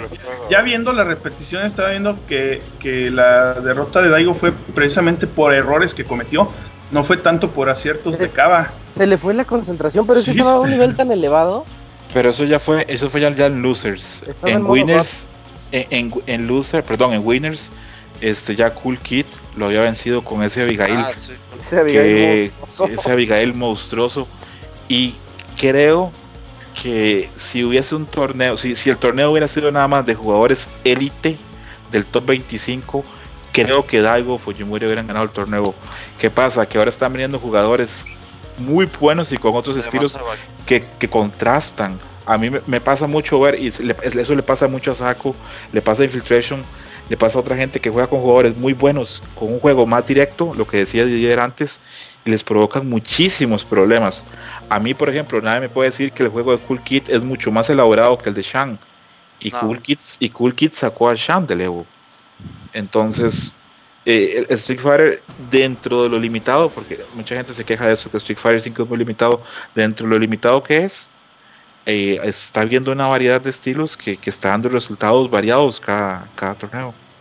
Es como lo de Prototype que mandó a luces a Punk con un Alex en Ah, sí. Pulse. Dices, no mames, vamos empezando y ya lo, ya lo mandaron a Losers. Y luego Muy un. Alex todo jodido. Sí, a, a- a- mí me, me- me llamó mucho la atención. Y de Problem X, Se vaya. güey, la neta, Problem X, yo tengo diciéndolo desde la pasada Capcom Cup. Tiene, consta. Ah, sí. sí, tiene jugando muy bien Problem X desde hace como un año y medio. Y aparte con el- la salida de Abigail y con que la su temporada 3 se volvió Ay. fuertísimo, complementó muy bien a su Bison. Y el cabrón tiene ahora dos personajes bien, bien complicados. Y Bison yo creo que siempre ha sido uno de los personajes más fuertes del juego, pero que poca gente lo utilizaba. Es muy complicado jugarle a Bison. Todos sus golpes son seguros, güey. Te puede estar tirando y tirando y tirando golpes. Y no te lo quitas de encima. Pero la, la calidad de Problem X hubo unas reacciones que tenía ahí a los Fireball de Tokido. Eh, a Gachikun, los eh, castigos a los B-Reversal de Rashid que son complicados. El cabrón estaba atentísimo y como que sabía lo que iba a pasar. O sea, tenía muy bien preparado todos los matches que iba a jugar. Y la verdad muy merecido, ¿no es Cruto? Sí, yo Problem X lo conozco más o menos desde el 2011, cuando hubo la eliminatoria para el torneo 25 aniversario. Eh, Problem X se, eh, se vuelve muy famoso porque va a una eliminatoria de esas y elimina a casi todo el equipo que había mandado a España.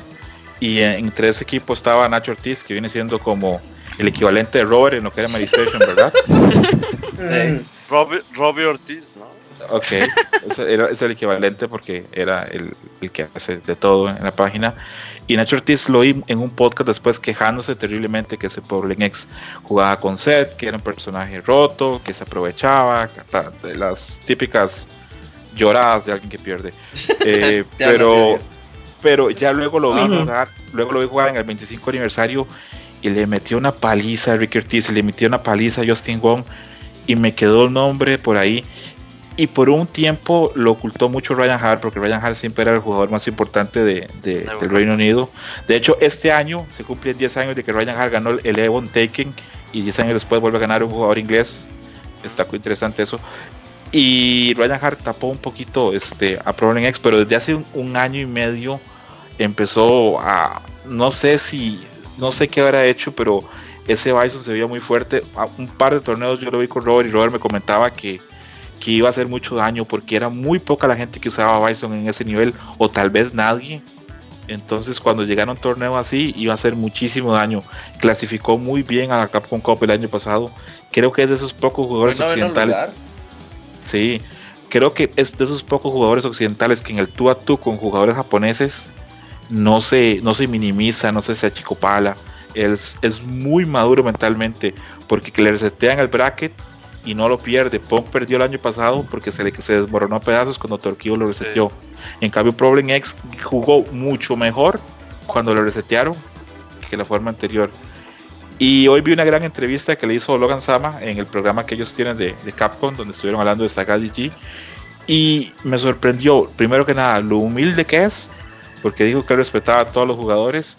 Y me sorprendió mucho que dijera que él no se sentía mejor que nadie, que él sentía que tuvo un día muy bueno, que tuvo un bracket muy bueno, que tuvo mucha suerte de no encontrarse a ningún guy, especialmente a Daigo.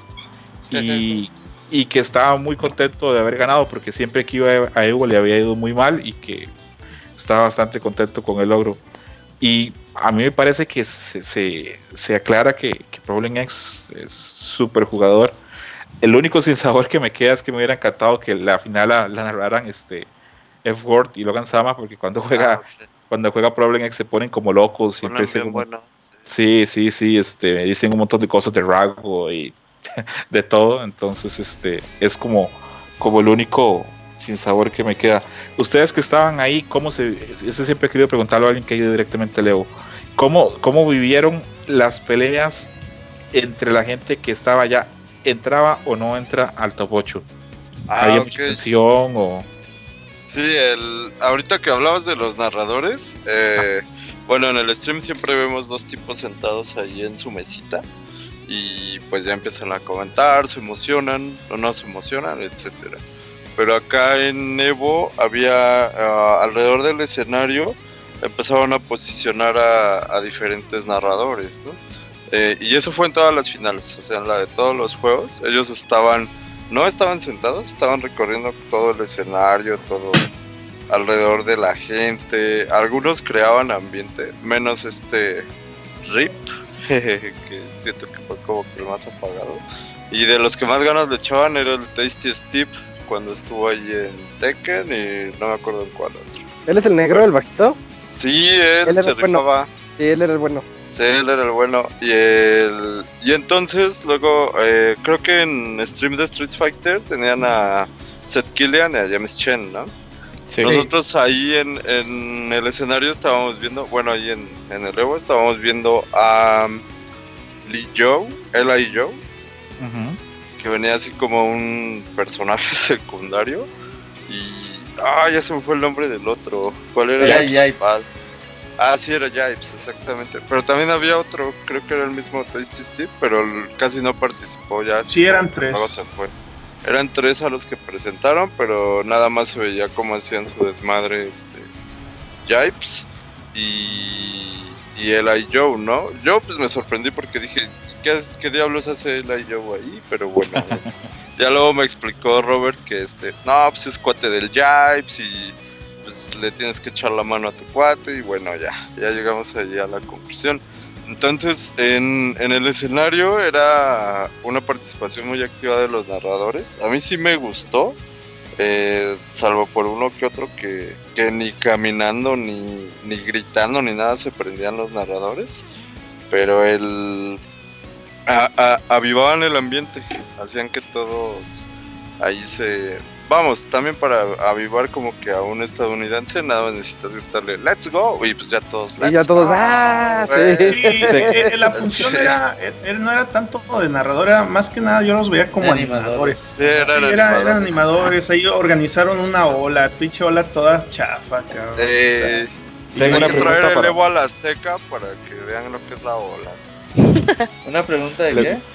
Les iba a preguntar a ustedes cuatro que estuvieron ahí en forma presencial, si ya ahí en forma presencial les sorprendió o no les sorprendió ver, ver a alguien en vivo, el, el nivel de juego o si les, les no sé, por Ah, ejemplo, sí. ok, A mí Daigo.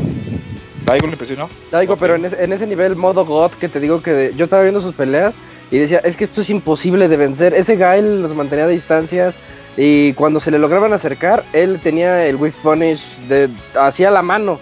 Eh, Le hicieras lo que le hicieras, él te lo contrarrestaba. Ajá. Eh, Eso, Ah, eso fue lo que me Te impresionó. castigaba cuando no, no había castigo y te quedabas así de, ah, Sí. cabrón. Que Y pues el Bison, eh, la verdad, el Problem X Problem X. eh, mostró un nivel mucho más allá que todos los demás en esa final. ¿Y les decepcionó a alguien? Mm, No, el. Robert. A mí fue Sí. No, aparte del Robert, no, no, no, todas las peleas estuvieron muy buenas. Yo, yo sí me sentí un poco, sí me, me agüité con la, gustó lo de Saco. la eliminación de Saco. Yo creí que iba a llegar más lejos. Pero eso es porque Este- es tu compadre, güey. Es mi compa, claro. Eh, Sí. Mi compa es el filipino Chancalas, pero pues pinche filipino Ah, no. Pero, pero en sí, este, todo estuvo espectacular. Eh, Este, vivirlo, estar ahí en presencial es otra onda, es una locura total. Así, los Estábamos- gritos Estábamos Sí, hablando de la, la porra de Fudo. y- sí. Uh, la de. Fudo. Traía Pero a ¿qué tal su- la de Daigo un día antes? Uh, eso también estuvo. ¿Cómo vieron ustedes a la gente que quedó en noveno, que estuvo a punto de entrar? Por ejemplo, Shaq, Menardi. Bien triste. A mí me dolió lo de Shaq. Lo, lo de Shen se nos puso tristes porque se ve bien cruel cuando le están enfocando y llega su Llega la novia, creo que su esposa, no sé. Pero llega la novia y lo abraza así de que, ay, para la otra. No, y él ay, está- todo No te bien. preocupes. Ajá, Y, acá todo mundo brincando y festejando con Cool Kid. O sea, Sí, la- las, dos, las dos caras de la moneda, ¿no? Ves las dos caras de la moneda y, y se suelta como... Sí. Los dos son muy buenos, cabrón. Si por mí fuera, los dos pasan, pero pues Por ahí aquí más un- Filipino Sham eh, echó partidas muy, muy buenas. Sus matches estuvieron. Super torneo. Bien hizo. cardíacos, Sí. Hizo- Sí. Hizo un super torneo y estuvo a punto de, de entrar otra vez a top 8. Para- Yo siento que jugó súper bien. Siento que los últimos dos matches que le tocaron para entrar eran bien difíciles. Bien difíciles. Le tocó Fudo y le ganó Fudo le ganó por un poco. Y cuando le tocó y cuando le tocó contra Cava, perdón, este fue Cava, ¿verdad? El que lo eliminó. Sí, fue Cava. Sí, fue. Ba- Más bien, qué, lás- qué lástima que Cava eliminó a Daigo, porque imagínense en ese clásico que hubiera sido Filipino Daigo. Filipino, sí. Daigo. Para entrar a top 8 uf, hubiera sido increíble, pero no, no, no se dio. Yo oía hoy a Problem X hablando de que Daigo está muy acostumbrado a jugar contra la élite de jugadores japoneses. Cuando juega contra otros jugadores que tienen mm, un gameplay distinto, le cuesta. Por ejemplo, los dominicanos, Menardi y Kava lo hicieron ver mal. Ah, sí. Sí, Kava sí, ya después. El primero iba ganando Daigo, luego empató Kava y en el tercero ya Kava se lo llevó. este Sí, igual y sí, sí tienen ese contraataque. Que Gerson hable de Ryusei, que lo debe conocer bastante bien. Uh, Ryusei fue una gran Sí. sorpresa. Sí, la verdad que sí, este chavo que jugaba, jugó la final de Blaze Blue hace un año, dos años. Eh, la neta me sorprendió mucho saber que apenas llevaba un, un año jugando el, Sí. el Street Fighter, pero no manches, o sea, juega muy cabrón. O sea, en Blaze Blue tenía un juego impecable. En Street Fighter notas la misma habilidad. Es como dice mucho Scroto con Sonic Fox de que dices, es que las nuevas generaciones están muy cabronas. Este chavo creo que tiene como 16 o 17 años, o sea, no es nada, es un mocoso, o sea, Sí. y tener ese tipo de habilidades. Podría de ser tu hijo, Gerson. Ah, cabrón. Tal vez lo sea. Sí. vez. Puede ser. Y luego con esas caras de drogado igual, quién sabe. Ah, está, muy dudosa la cosa, pero o sea, sí, este chavo... Y lo que he estado viendo mucho de que mucha gente que como dice Scott, que están jugando juegos de anime, se están pasando a otros juegos y en este caso eh, Yusei se pasó a Street Fighter que la verdad como le fue a Dogura que también Dogura le está yendo muy bien yo creo que este chavo le va a ir excelente si sigue en este juego. A Dogura hasta le alcanzó ahí para unas muchachonas, ¿no? Sí sí le casó las sports Pero el de Ryusei, así como dices, ahí en vivo, ¿qué tal la- las caras que puso cuando le aplicaron un punish así de, oh, no sabía que se podía hacer eso? Y pues, eh, lo voltean a ver así como de que estás chavo, ¿no? Pero hay- Es- hay- es que- es- Es que como que exagera sus gestos, o sea, así pasó Eh, de que dice, ay, me ganaste y se pone a reír. de, Ay, Es como un mini como Jim Carrey. Es como un mini Jim Carrey. Ajá. Hace así muchas muecas. Y todo el mundo Eh. divertido. Todos estábamos divertidos con las caras Ah, que sí, hacía. Porque sí. lo pasaban ahí en la pantalla gigante y todo el mundo risa y risa. Ah, los- ojitos. Sin afán, sí. sin afán de ofender, pero yo nunca he visto un japonés con los ojos tan grandes. Ah, ya. Pues ah, ya lo viste, Scroto. El, ahora, retomando la pregunta que decías, ¿a quién nos dio gusto ver o nos sorprendió ver cómo jugaba? Yo no sé por qué, digo, no soy fan de Urien, pero yo tenía muchas ganas de, de una foto con Nemo y después con Tokido. O sea, así de ver cómo jugaban y todo. Y súper accesibles. eh, bueno, uno pensaría, ¿no? De que, ay, viene Daigo con sus cuatro, este, guaruras mujeres, ¿no? Y así. Y no, el Daigo así como si nada. Toda la gente Pura súper... poison, pura poison. Es más, se puso más mamón el Roberto que los profesionales, nada más. No manches. ¿Notaron Sí, que no sí. hubo ninguna Kami No, no, en, no, en- no. en- en los primeros ocho ni en los primeros nueve? Sí, Verloren se quedó lejos. No me acuerdo quién sacó. La última que quedaba viva en top 32 era la de Kazunoko. Ah, no, pues fue la No, de en 16, sí. Pero Kazunoko estaba bien. eh, iba ganando y que le aplican la, el comeback. Y hasta se fue así como que bien triste Kazunoko porque sí le, y le pusieron una madriza. Pero A- obviamente a eso mí- fue off stream. A mí díganme malchista, lo que quieran, pero les voy a, les voy a confesar que, que a mí sí me dio gusto la, la eliminación de, del Mena Hardy. Ah, Eh, sí. A mí Sí, a mí-. Como que el güey iba así muy crecido, muy muy acá, muy pinche mamón, en plan, iba en plan Sí, mamila. mamón. Entonces, a mí el, el- la eliminación sí- de él sí me dio gusto, honestamente. Yo, yo creo, y lo estuve viendo ahí. Ah, bueno, es que también ahí, este. eh, ya lo platicábamos con Robert Isaac Osiris, que. eh, y creo que Scroto también nos preguntó así de que. ¿Y qué onda con los dominicanos? Sí, son como los denuncian ahí en el Twitter, así. Y es que en realidad los que juegan no, son unos jugadores muy respetuosos, muy tranquilos. Pero toda su pandillita esa que llevan ahí atrás, o sea, llega un momento en el que, ajá, el crew puede llegar a desesperarte porque están grite y grite. Y yo me acuerdo mucho de una frase que decía un morenazo ahí que andaba, que Ay, decía, cabrón. sin albur, Gerson, no te Ah, emociones". ok. Y él- entonces él, cuando Cava lograba conectar un golpe, un combo, un agarre, vamos, lo que fuera, es más hasta B-Reversal, cabrón, lo, lo festejaba y decía, ¡Es una loca! ¿Ya lo viste? ¡Es una Es loca! que te hablaba a ti, trae nada". Didier. ya, ya- ya- ya se dieron cuenta que anda el Didier aquí. Ya, ya después lo entendía, amigos, pero en ese momento lo interpreté de otra manera y Pero es Y- algo y muy de la comunidad de ellos. Sí, sí, sí, así Sí, sí, por-. Y, y yo he visto entrevistas con Cava y Cava dice que, por ejemplo, cuando va a, a jugar contra, contra Daigo, él no piensa que jugar contra Daigo. Él lo que piensa es, y en palabras textuales, a este chino loca lo voy a matar.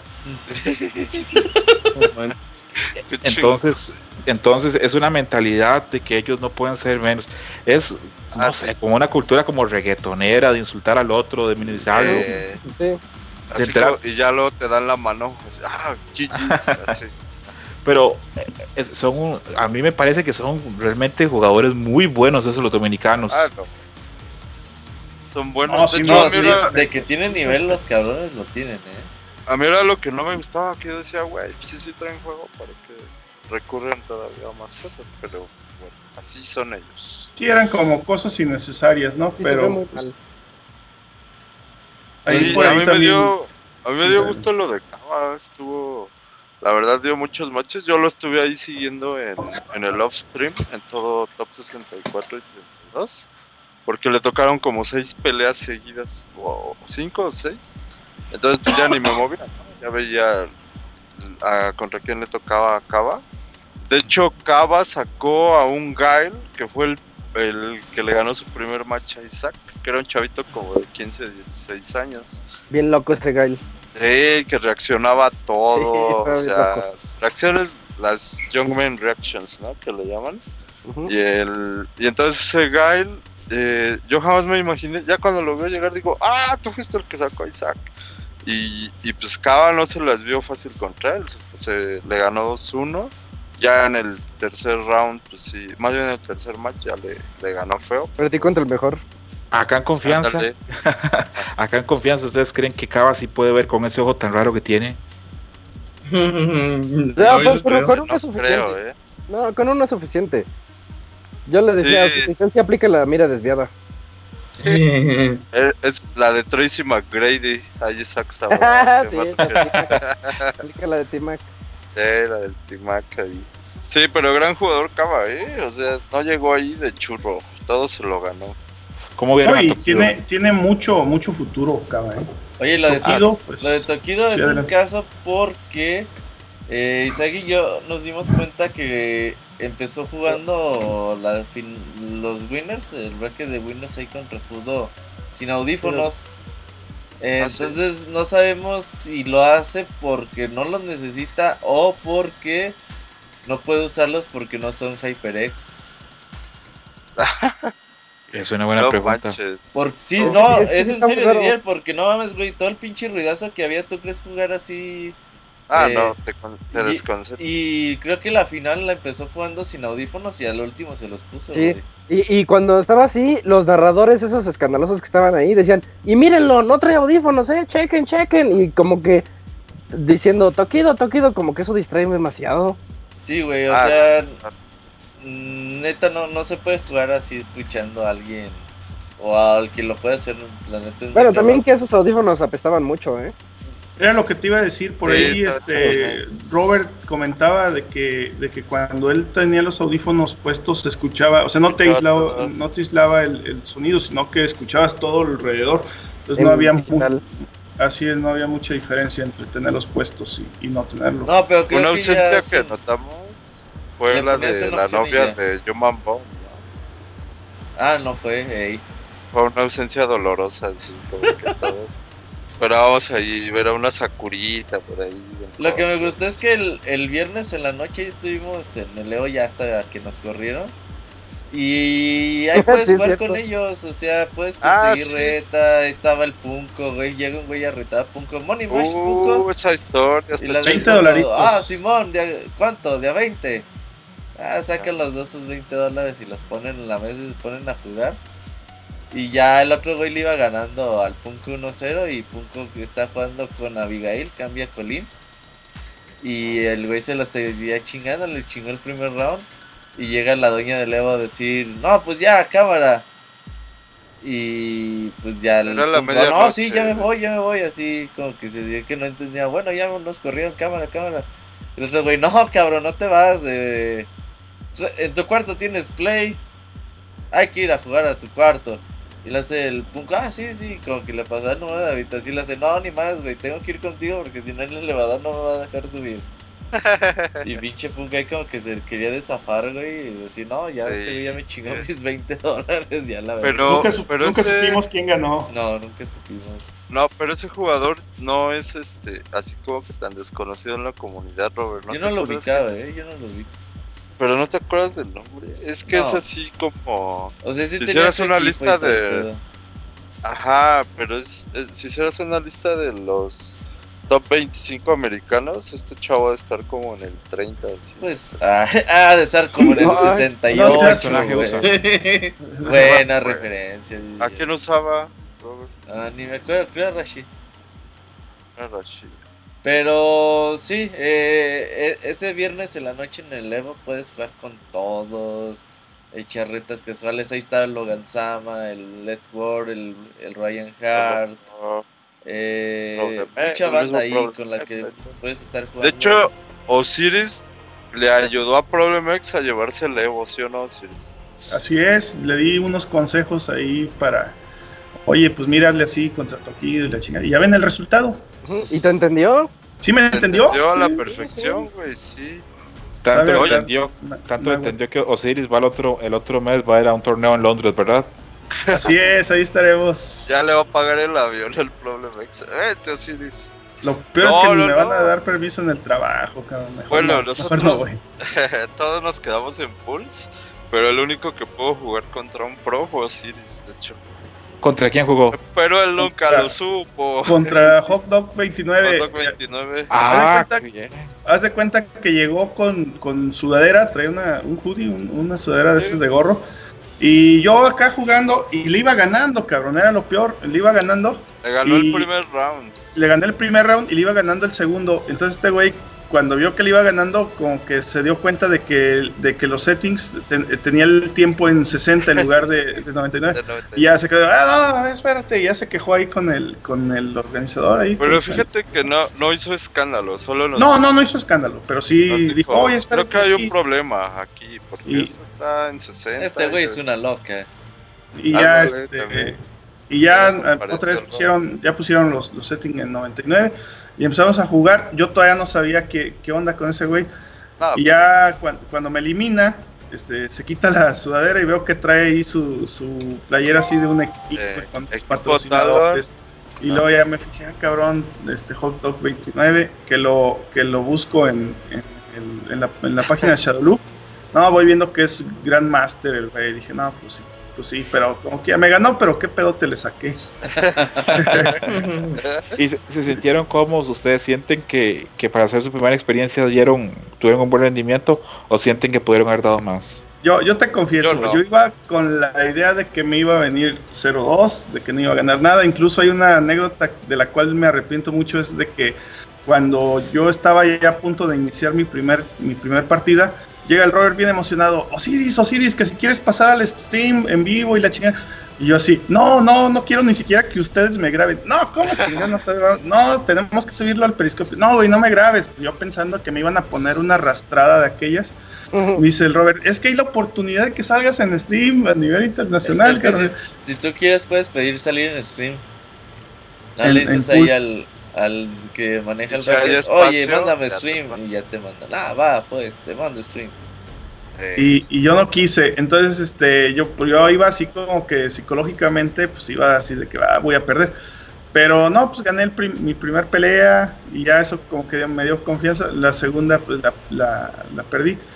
Eh, ni supe ni la segunda ya te tocó el hot dog. el hot dog. ¿no? Sí, la Ah, sí, fue contra el hot dog, sí, cierto. Este, ya cuando me di cuenta que, que pues, era un pro, dije, bueno, que entra el mejor, así como dice Isaac.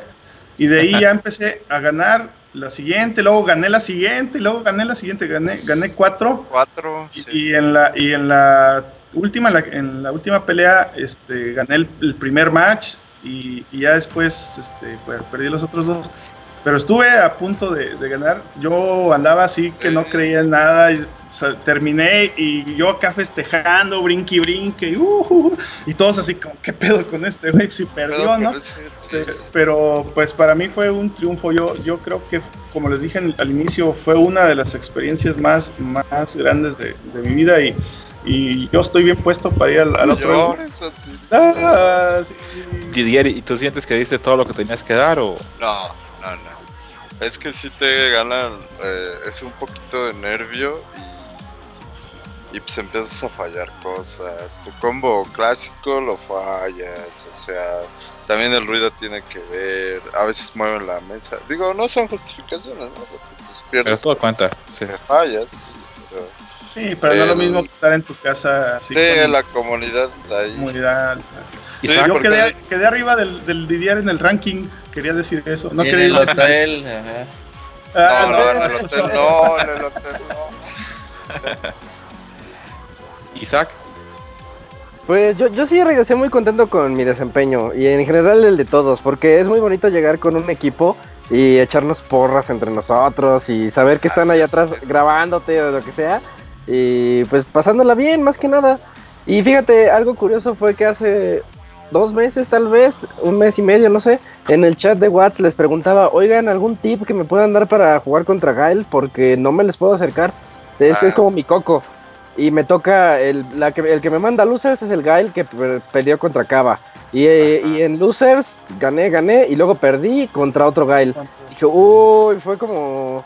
Fue como la mala suerte de pelear contra ellos, porque creo que pude haber llegado más lejos si no me hubiera tocado mi Némesis.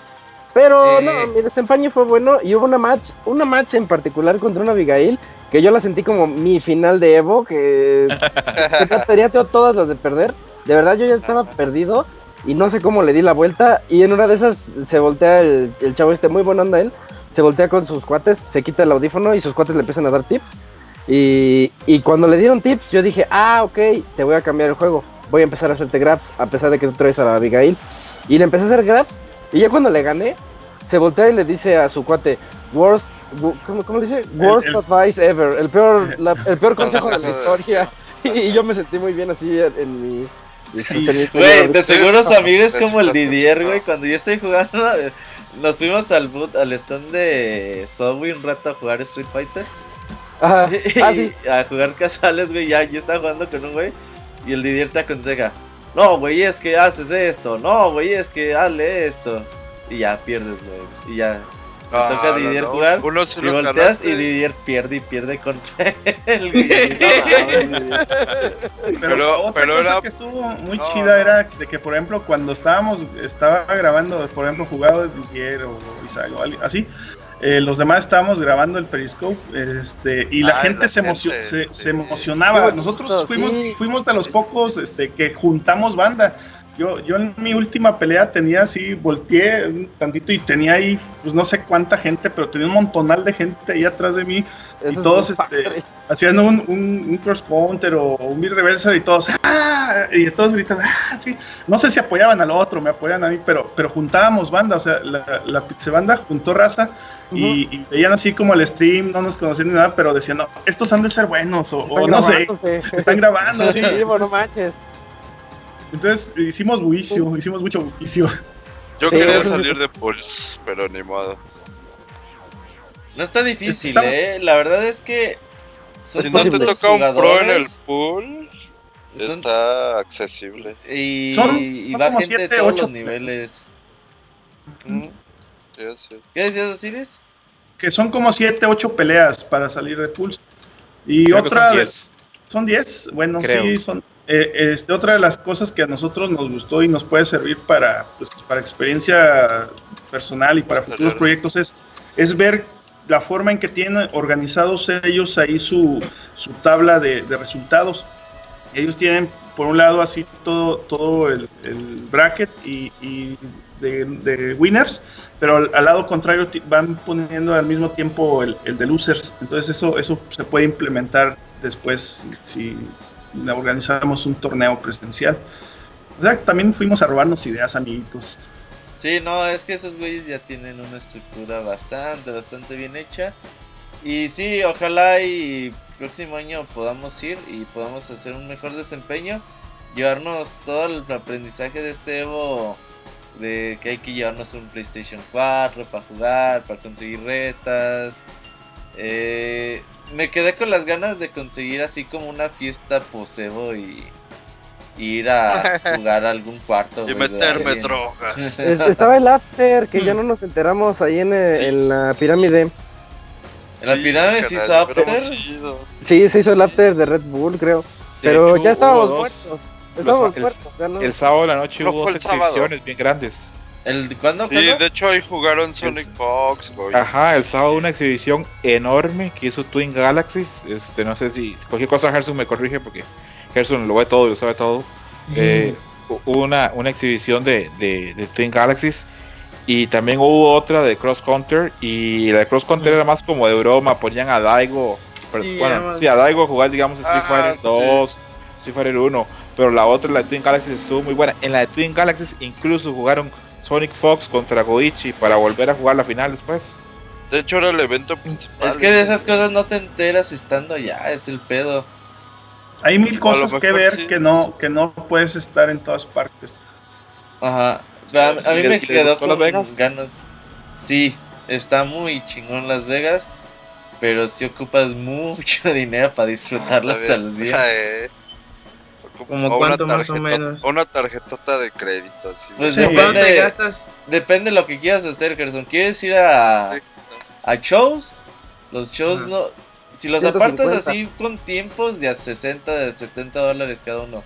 Si Hasta ya atrás. los quieres así como para el día que llegas, güey, ya es de a 100 dólares para arriba. 150. Eh, y, ya si quieres echarte una peda, güey, pues ya súmale 100, 200 dólares por peda, güey. Ah, La que aplicamos en el casino estuvo a Ah, gusto, eso ¿eh? estuvo- Ah, estuvo Ah, bien. ahí Pero pues también te chingan un chingo, O sea, no es gratis de maneras. Salimos ganadores. Sí, eh, eh, rompimos Somos el unos sistema triunfadores. ese día, jugamos, si ya jugar. Vencieron el sis- rompieron el sistema. Ajá, Sí, yo le gané a Las Vegas. pero sí está muy chido. Sí, sí, eso. Pero por ejemplo, si nada más quieren ir al Evo, si juntan cuatro personas no es tan caro. Digamos que son como unos en 10 ocho mil mil. pesos. eh, ahí en promedio por persona. Con todo vuelo y hospedaje ya serían como unos 30 dólares si comen dos días, dos veces al día, güey. 30 Yo me gasté comidas. en comidas este, menos de 200 dólares. Fue Sí. lo, que, lo que me gasté. Como 180 dólares me gasté los, todos los días que estuve en comidas. Y, días. sí, cuatro y medio, ¿no? Porque Sí. llegamos desde el jueves. Entonces, pues. Unos 13 mil 200. pesos para ir al Evo más o menos entre Ah, cuatro con menos. Sí, yo. Y eso yo es austero. Sí, eso Ajá. ya es... Austero, sí. Pero, que- ya- ya pero se con les va a 10 mil con 10 mil armas, así como que ir así nada más a lo, a lo que vas con 10 mil armas. Pero ya si quieres ir a pasear a- o echarte una comida así más o menos buena, este sí, pues unos 10 mil, 12 mil pesos, con 12 mil, 13 mil pesos. Pero Eh, yo, yo creo que con 10 Ahorita mil. Robert va a anunciar la primicia que van a ir a Capcom Cup, ¿verdad? Eh, sí, queremos ir. No, es que no hay detalles todavía. Estamos ahí muy pendientes de de cu- cuándo lo anuncian. Eh, Isaac y yo queremos ir y Osiris también quiere ir. Que Eh, lleven a Gerson. que- En la ojalá y que se anime el Gerson. Ahí a, Ortiz. Soy eh, ventríloco y eh, este es mi muñeco. a ver, estamos Exacto. esperando a ver si la juntan con la PlayStation Experience como en otros años. El Squall Fest lo tenemos el 1 de diciembre, así que esperemos que no sea el 1 de diciembre la Capcom Cup. Así que estamos todavía ahí eh, a la espera de que digan algo, pero sí, eh, Isaac se quedó muy contento del evento. Yo también me gustaría Sí. ir otra vez a, a la Capcom Cup, sobre todo a la PlayStation Experience y a competir en el torneo previo a la Capcom Cup. Claro. Y entonces, ahorita la Capcom Cup está como que veremos, pero lo que sí es seguro es que regresamos al Evo. Yo, yo sí quiero regresar al Yo Evo. sí quiero hacerlo de 2019. cada año. Sí, de, de verdad que es una experiencia que vale mucho la pena. Alguien decía al principio que, que aunque sea vívelo una sola vez en la vida, así como las, las peregrin- peregrinaciones a la Meca, ¿no? Que hacen los, los musulmanes. y hay, hay que ir a- al Evo aunque sea una vez en la vida y, y sí es muy recomendable el, el viaje. Fíjate, que yo, Sí. yo no me quedé con ganas de regresar a una E3. De la única que fui y dije, ah, ya, ahí muere, no, no me gustó tanto. Pero la Evo sí, la Evo sí me dan ganas de regresar y regresar porque es un evento más para nosotros, más para que podamos competir. Sí. Así es. Sí, yo también a mí me preguntaron a unos amigos ahí de la prensa, Robert, ¿qué tal? Digo, no, güey, esto es lo mío, porque esos güeyes sí son de, no, que le 3, que le chingan, no, sí, a, a mí me gusta más el, el Evo que, que el E3 como tal. Así que ojalá el próximo año más bandas se pueda unir ahí al, al Pixel Tour del Evo. Y pues a ver si podemos ir a, a la Capcom Cup o al Evo Japón o a ver eh, qué dice el presupuesto en los próximos meses. Pero creo que con esto ya cerramos el, el programa Moy. No te duermas, ya te durmió el Moy. ¿o? Ya se retiró, Moy. Ya se Ya fue. Sí, se es que a Tengo veces que manda retirar. mensajes de Ya está rocando. no. Eh, No, Julio ya se este es el durmió. Didier. El que No, está aquí roncando estoy. es el Didier. No, no, no. Conclúyenos el Evo. ¿Qué? ¿Cómo? Concluye el Evo. Eh, pues estuvo muy chingón. De hecho, ahorita este. eh, no, eh, estaba escuchando pues, todas las anécdotas que ustedes tuvieron. Sí, sonaron muy padres. Se escuchaba dentro también de las voces de, de escroto que estaba él como que genuinamente contento por ustedes por todas las experiencias que tuvieron y pues eh, a comparación de todos los programas anteriores que hemos hecho pues este es diferente porque pues ya es eh, es una experiencia de primera de, de- de primer grado lo que ustedes experimentaron con lo que comentan pues también da ganas también como de juntarse con ustedes e ir a Levo El Ivanovich está 2019. puesta para el próximo año, ¿eh? eh, pero el Ivanovich es millonario güey Y está ahí Eso. aceptando, ahí dice que tiene dos lugares extras para su cuarto. Y, y eso fue otra otra de las cosas que a mí me gustó mucho fue todo el apoyo cuarto. No, el apoyo que, el apoyo que hubo de, de toda la gente en las redes sociales. Este, Ah, yo empecé a publicar, ando aquí en el Evo con la Pixie Banda y, y me empezaron a seguir un montón de gente, este, te está siguiendo fulano, y, y haz de cuenta que tuve así una listota de, de- de seguidores y luego yo también los empecé a seguir y, y todos apoyando y, y realmente lo que dice Julio es, es cierto, eh, se nota así el apoyo genuino, genuino, genuino, este, la gente que, que en verdad le daba gusto de que, de que estuvo con, con nosotros eh, espiritualmente y de corazón. Eh, agradecerles aquí a, a- a los muchachos, este, a Gerson, a, a, Escroto, bueno, el Moya se fue, a Julio, este, a todos, a todos los que nos apoyaron, este, que, que, querían- que estaban, ¿cuándo pasan los streams? Y que apúrenle, que, que estamos acá de nervios y que queremos ya verlos. Este, una infinidad de, de gente que, que nos apoyó, gente que ni nos conocía y que ahí, ahí nos empezó a conocer. Sí, de hecho, de hecho, de hecho, o sea, de, de este lado cuando les pedíamos a, a Roberto, Isaac, a, a Osiris que nos pasaran el link de, del Periscope. De hecho, bueno, eh, no, no sé si Darkerson también le pasó, pero cuando eh, pasan el de Robert, pues así de, no mames, es que el Robert es el primero, así como, como estilo cuando juega la selección mexicana y luego ves, ves perder al Robert y- exactamente. y te empieza a dar coraje porque le dices, no mames, pinche Robert perdió y sí tenía, y o sea, y no era así porque pues el Roberto es tu amigo y dices, no, pues a huevo, eh, pues dices, va a ganar porque pues es mi amigo, ¿no? Porque o sea, tú veías que dentro de su modo de jugar decías, este güey se puso nervioso, pero sí tenía con qué Sí ganar. tenía con que- pero, Exacto. pero este pues falló en ciertas cosas entonces también pues era padre también luego cuando el siguiente día pues entró Isaac entró eh, Didier entró Siris pues también así de no pues Isaac ganó su primera batalla entonces no mames a huevo no porque uno también tenía la mentalidad de güey pues es que es Evo no eh, o sea la mentalidad con la que iba Osiris de que dices güey es que es Evo y como que el no el nombre el, el título del torneo pues te, Pesa, sí, te, pesa. te mete cier- cierto miedo, ¿no? Porque es que ahí, va- ahí van los este, pues, top players, ¿no? Entonces también decías, no mames, el Robert perdió y, o sea, y en ese mismo día, pues al Robert ya lo pasaron, ya, ya está descalificado, ¿no? entonces, no mames, que no le vaya igual a los, a, a los demás, que, que les vaya mejor. Pues ya vas viendo, pues, este, escuchando sus, sus historias de, de victoria y, y, pues a ti también, como son tus amigos, este, y pues es, es genuino pues el, el cariño que tenemos entre nosotros, pues de decir, ah, no mames, qué chingón, y qué bien que se le están pasando, y luego pues ahí el Robert decía, pinche Didier, ya se perdió. O- Se fue a dormir al cuarto. Ajá, entonces pues, es- también este, pues no estuvimos co- con, ellos, pero pues también era muy padre y muy bonito escuchar sus anécdotas. De hecho, cuando perdió Robert, yo me puse, o sea, no, no, no, no sé si triste, pero pues, lo, lamenté mucho. Es, es distinto cuando pierde a alguien que conoces a, a alguien que admiras y que nunca ves. Exactamente. Antes de irnos así muy rápido, porque eso no, no, no hemos dicho, cómo vieron a, Saga, a Sagat y a G. A mí me gustaron mucho más de lo que yo esperaba. A mí Sagat me gustó mucho. G no me ha gustado hasta Sagat ahora, pero Sagat sí está padre. A mí ¿No has me visto? gustó mucho, ¿eh? Los gameplays de Sí, G que están, está que están saliendo ahora están increíbles. A mí no me gusta cómo se ve, pero como juega me gusta mucho. es lo que te iba a decir, como que la-. La imagen está chafona, o sea, no, a mí también no me gustó. Pero ya con el traje de Q, ya con eso ya este, se compensa. Pero el mono está, está muy chingón. A mí me. Es el único que he descargado. A mí, como que Sagat no me llama la, la atención. Y está muy bueno el mono, ¿eh? Este, este pinta para que, para que mucha gente lo use. Sí, yo creo que no tarda en, en verlo en torneos. Gerson ya se durmió. No, aquí estoy, aquí estoy. Eh, Gerson, sobre ¿Cuál te G, gustó? Me gustó mucho G. Es que Sagat, pues digamos que es el estilo clásico, pero G tiene un estilo muy raro que la neta sí, sí me llama la atención. Um, Dice, no son que el- monas chinas, no me gusta. Ajá, en eh, pocas palabras. No, pero G me gusta, es que lo que me gusta es que tiene el aspecto presidencial de que el vato siempre pelea por la gente, pero sientes que tiene algo oscuro, ¿sabes? Como que tiene algo raro el personaje que me gusta. sí, está raro, está truculento ahí. El No. G es buen personaje. ¿no? Bueno, a mí me pareció bueno. Tiene, tal vez tiene no el mismo actor de voz de Rufus. Ajá, también, ¿Cierto? sí. Sí. Ah, qué buen dato.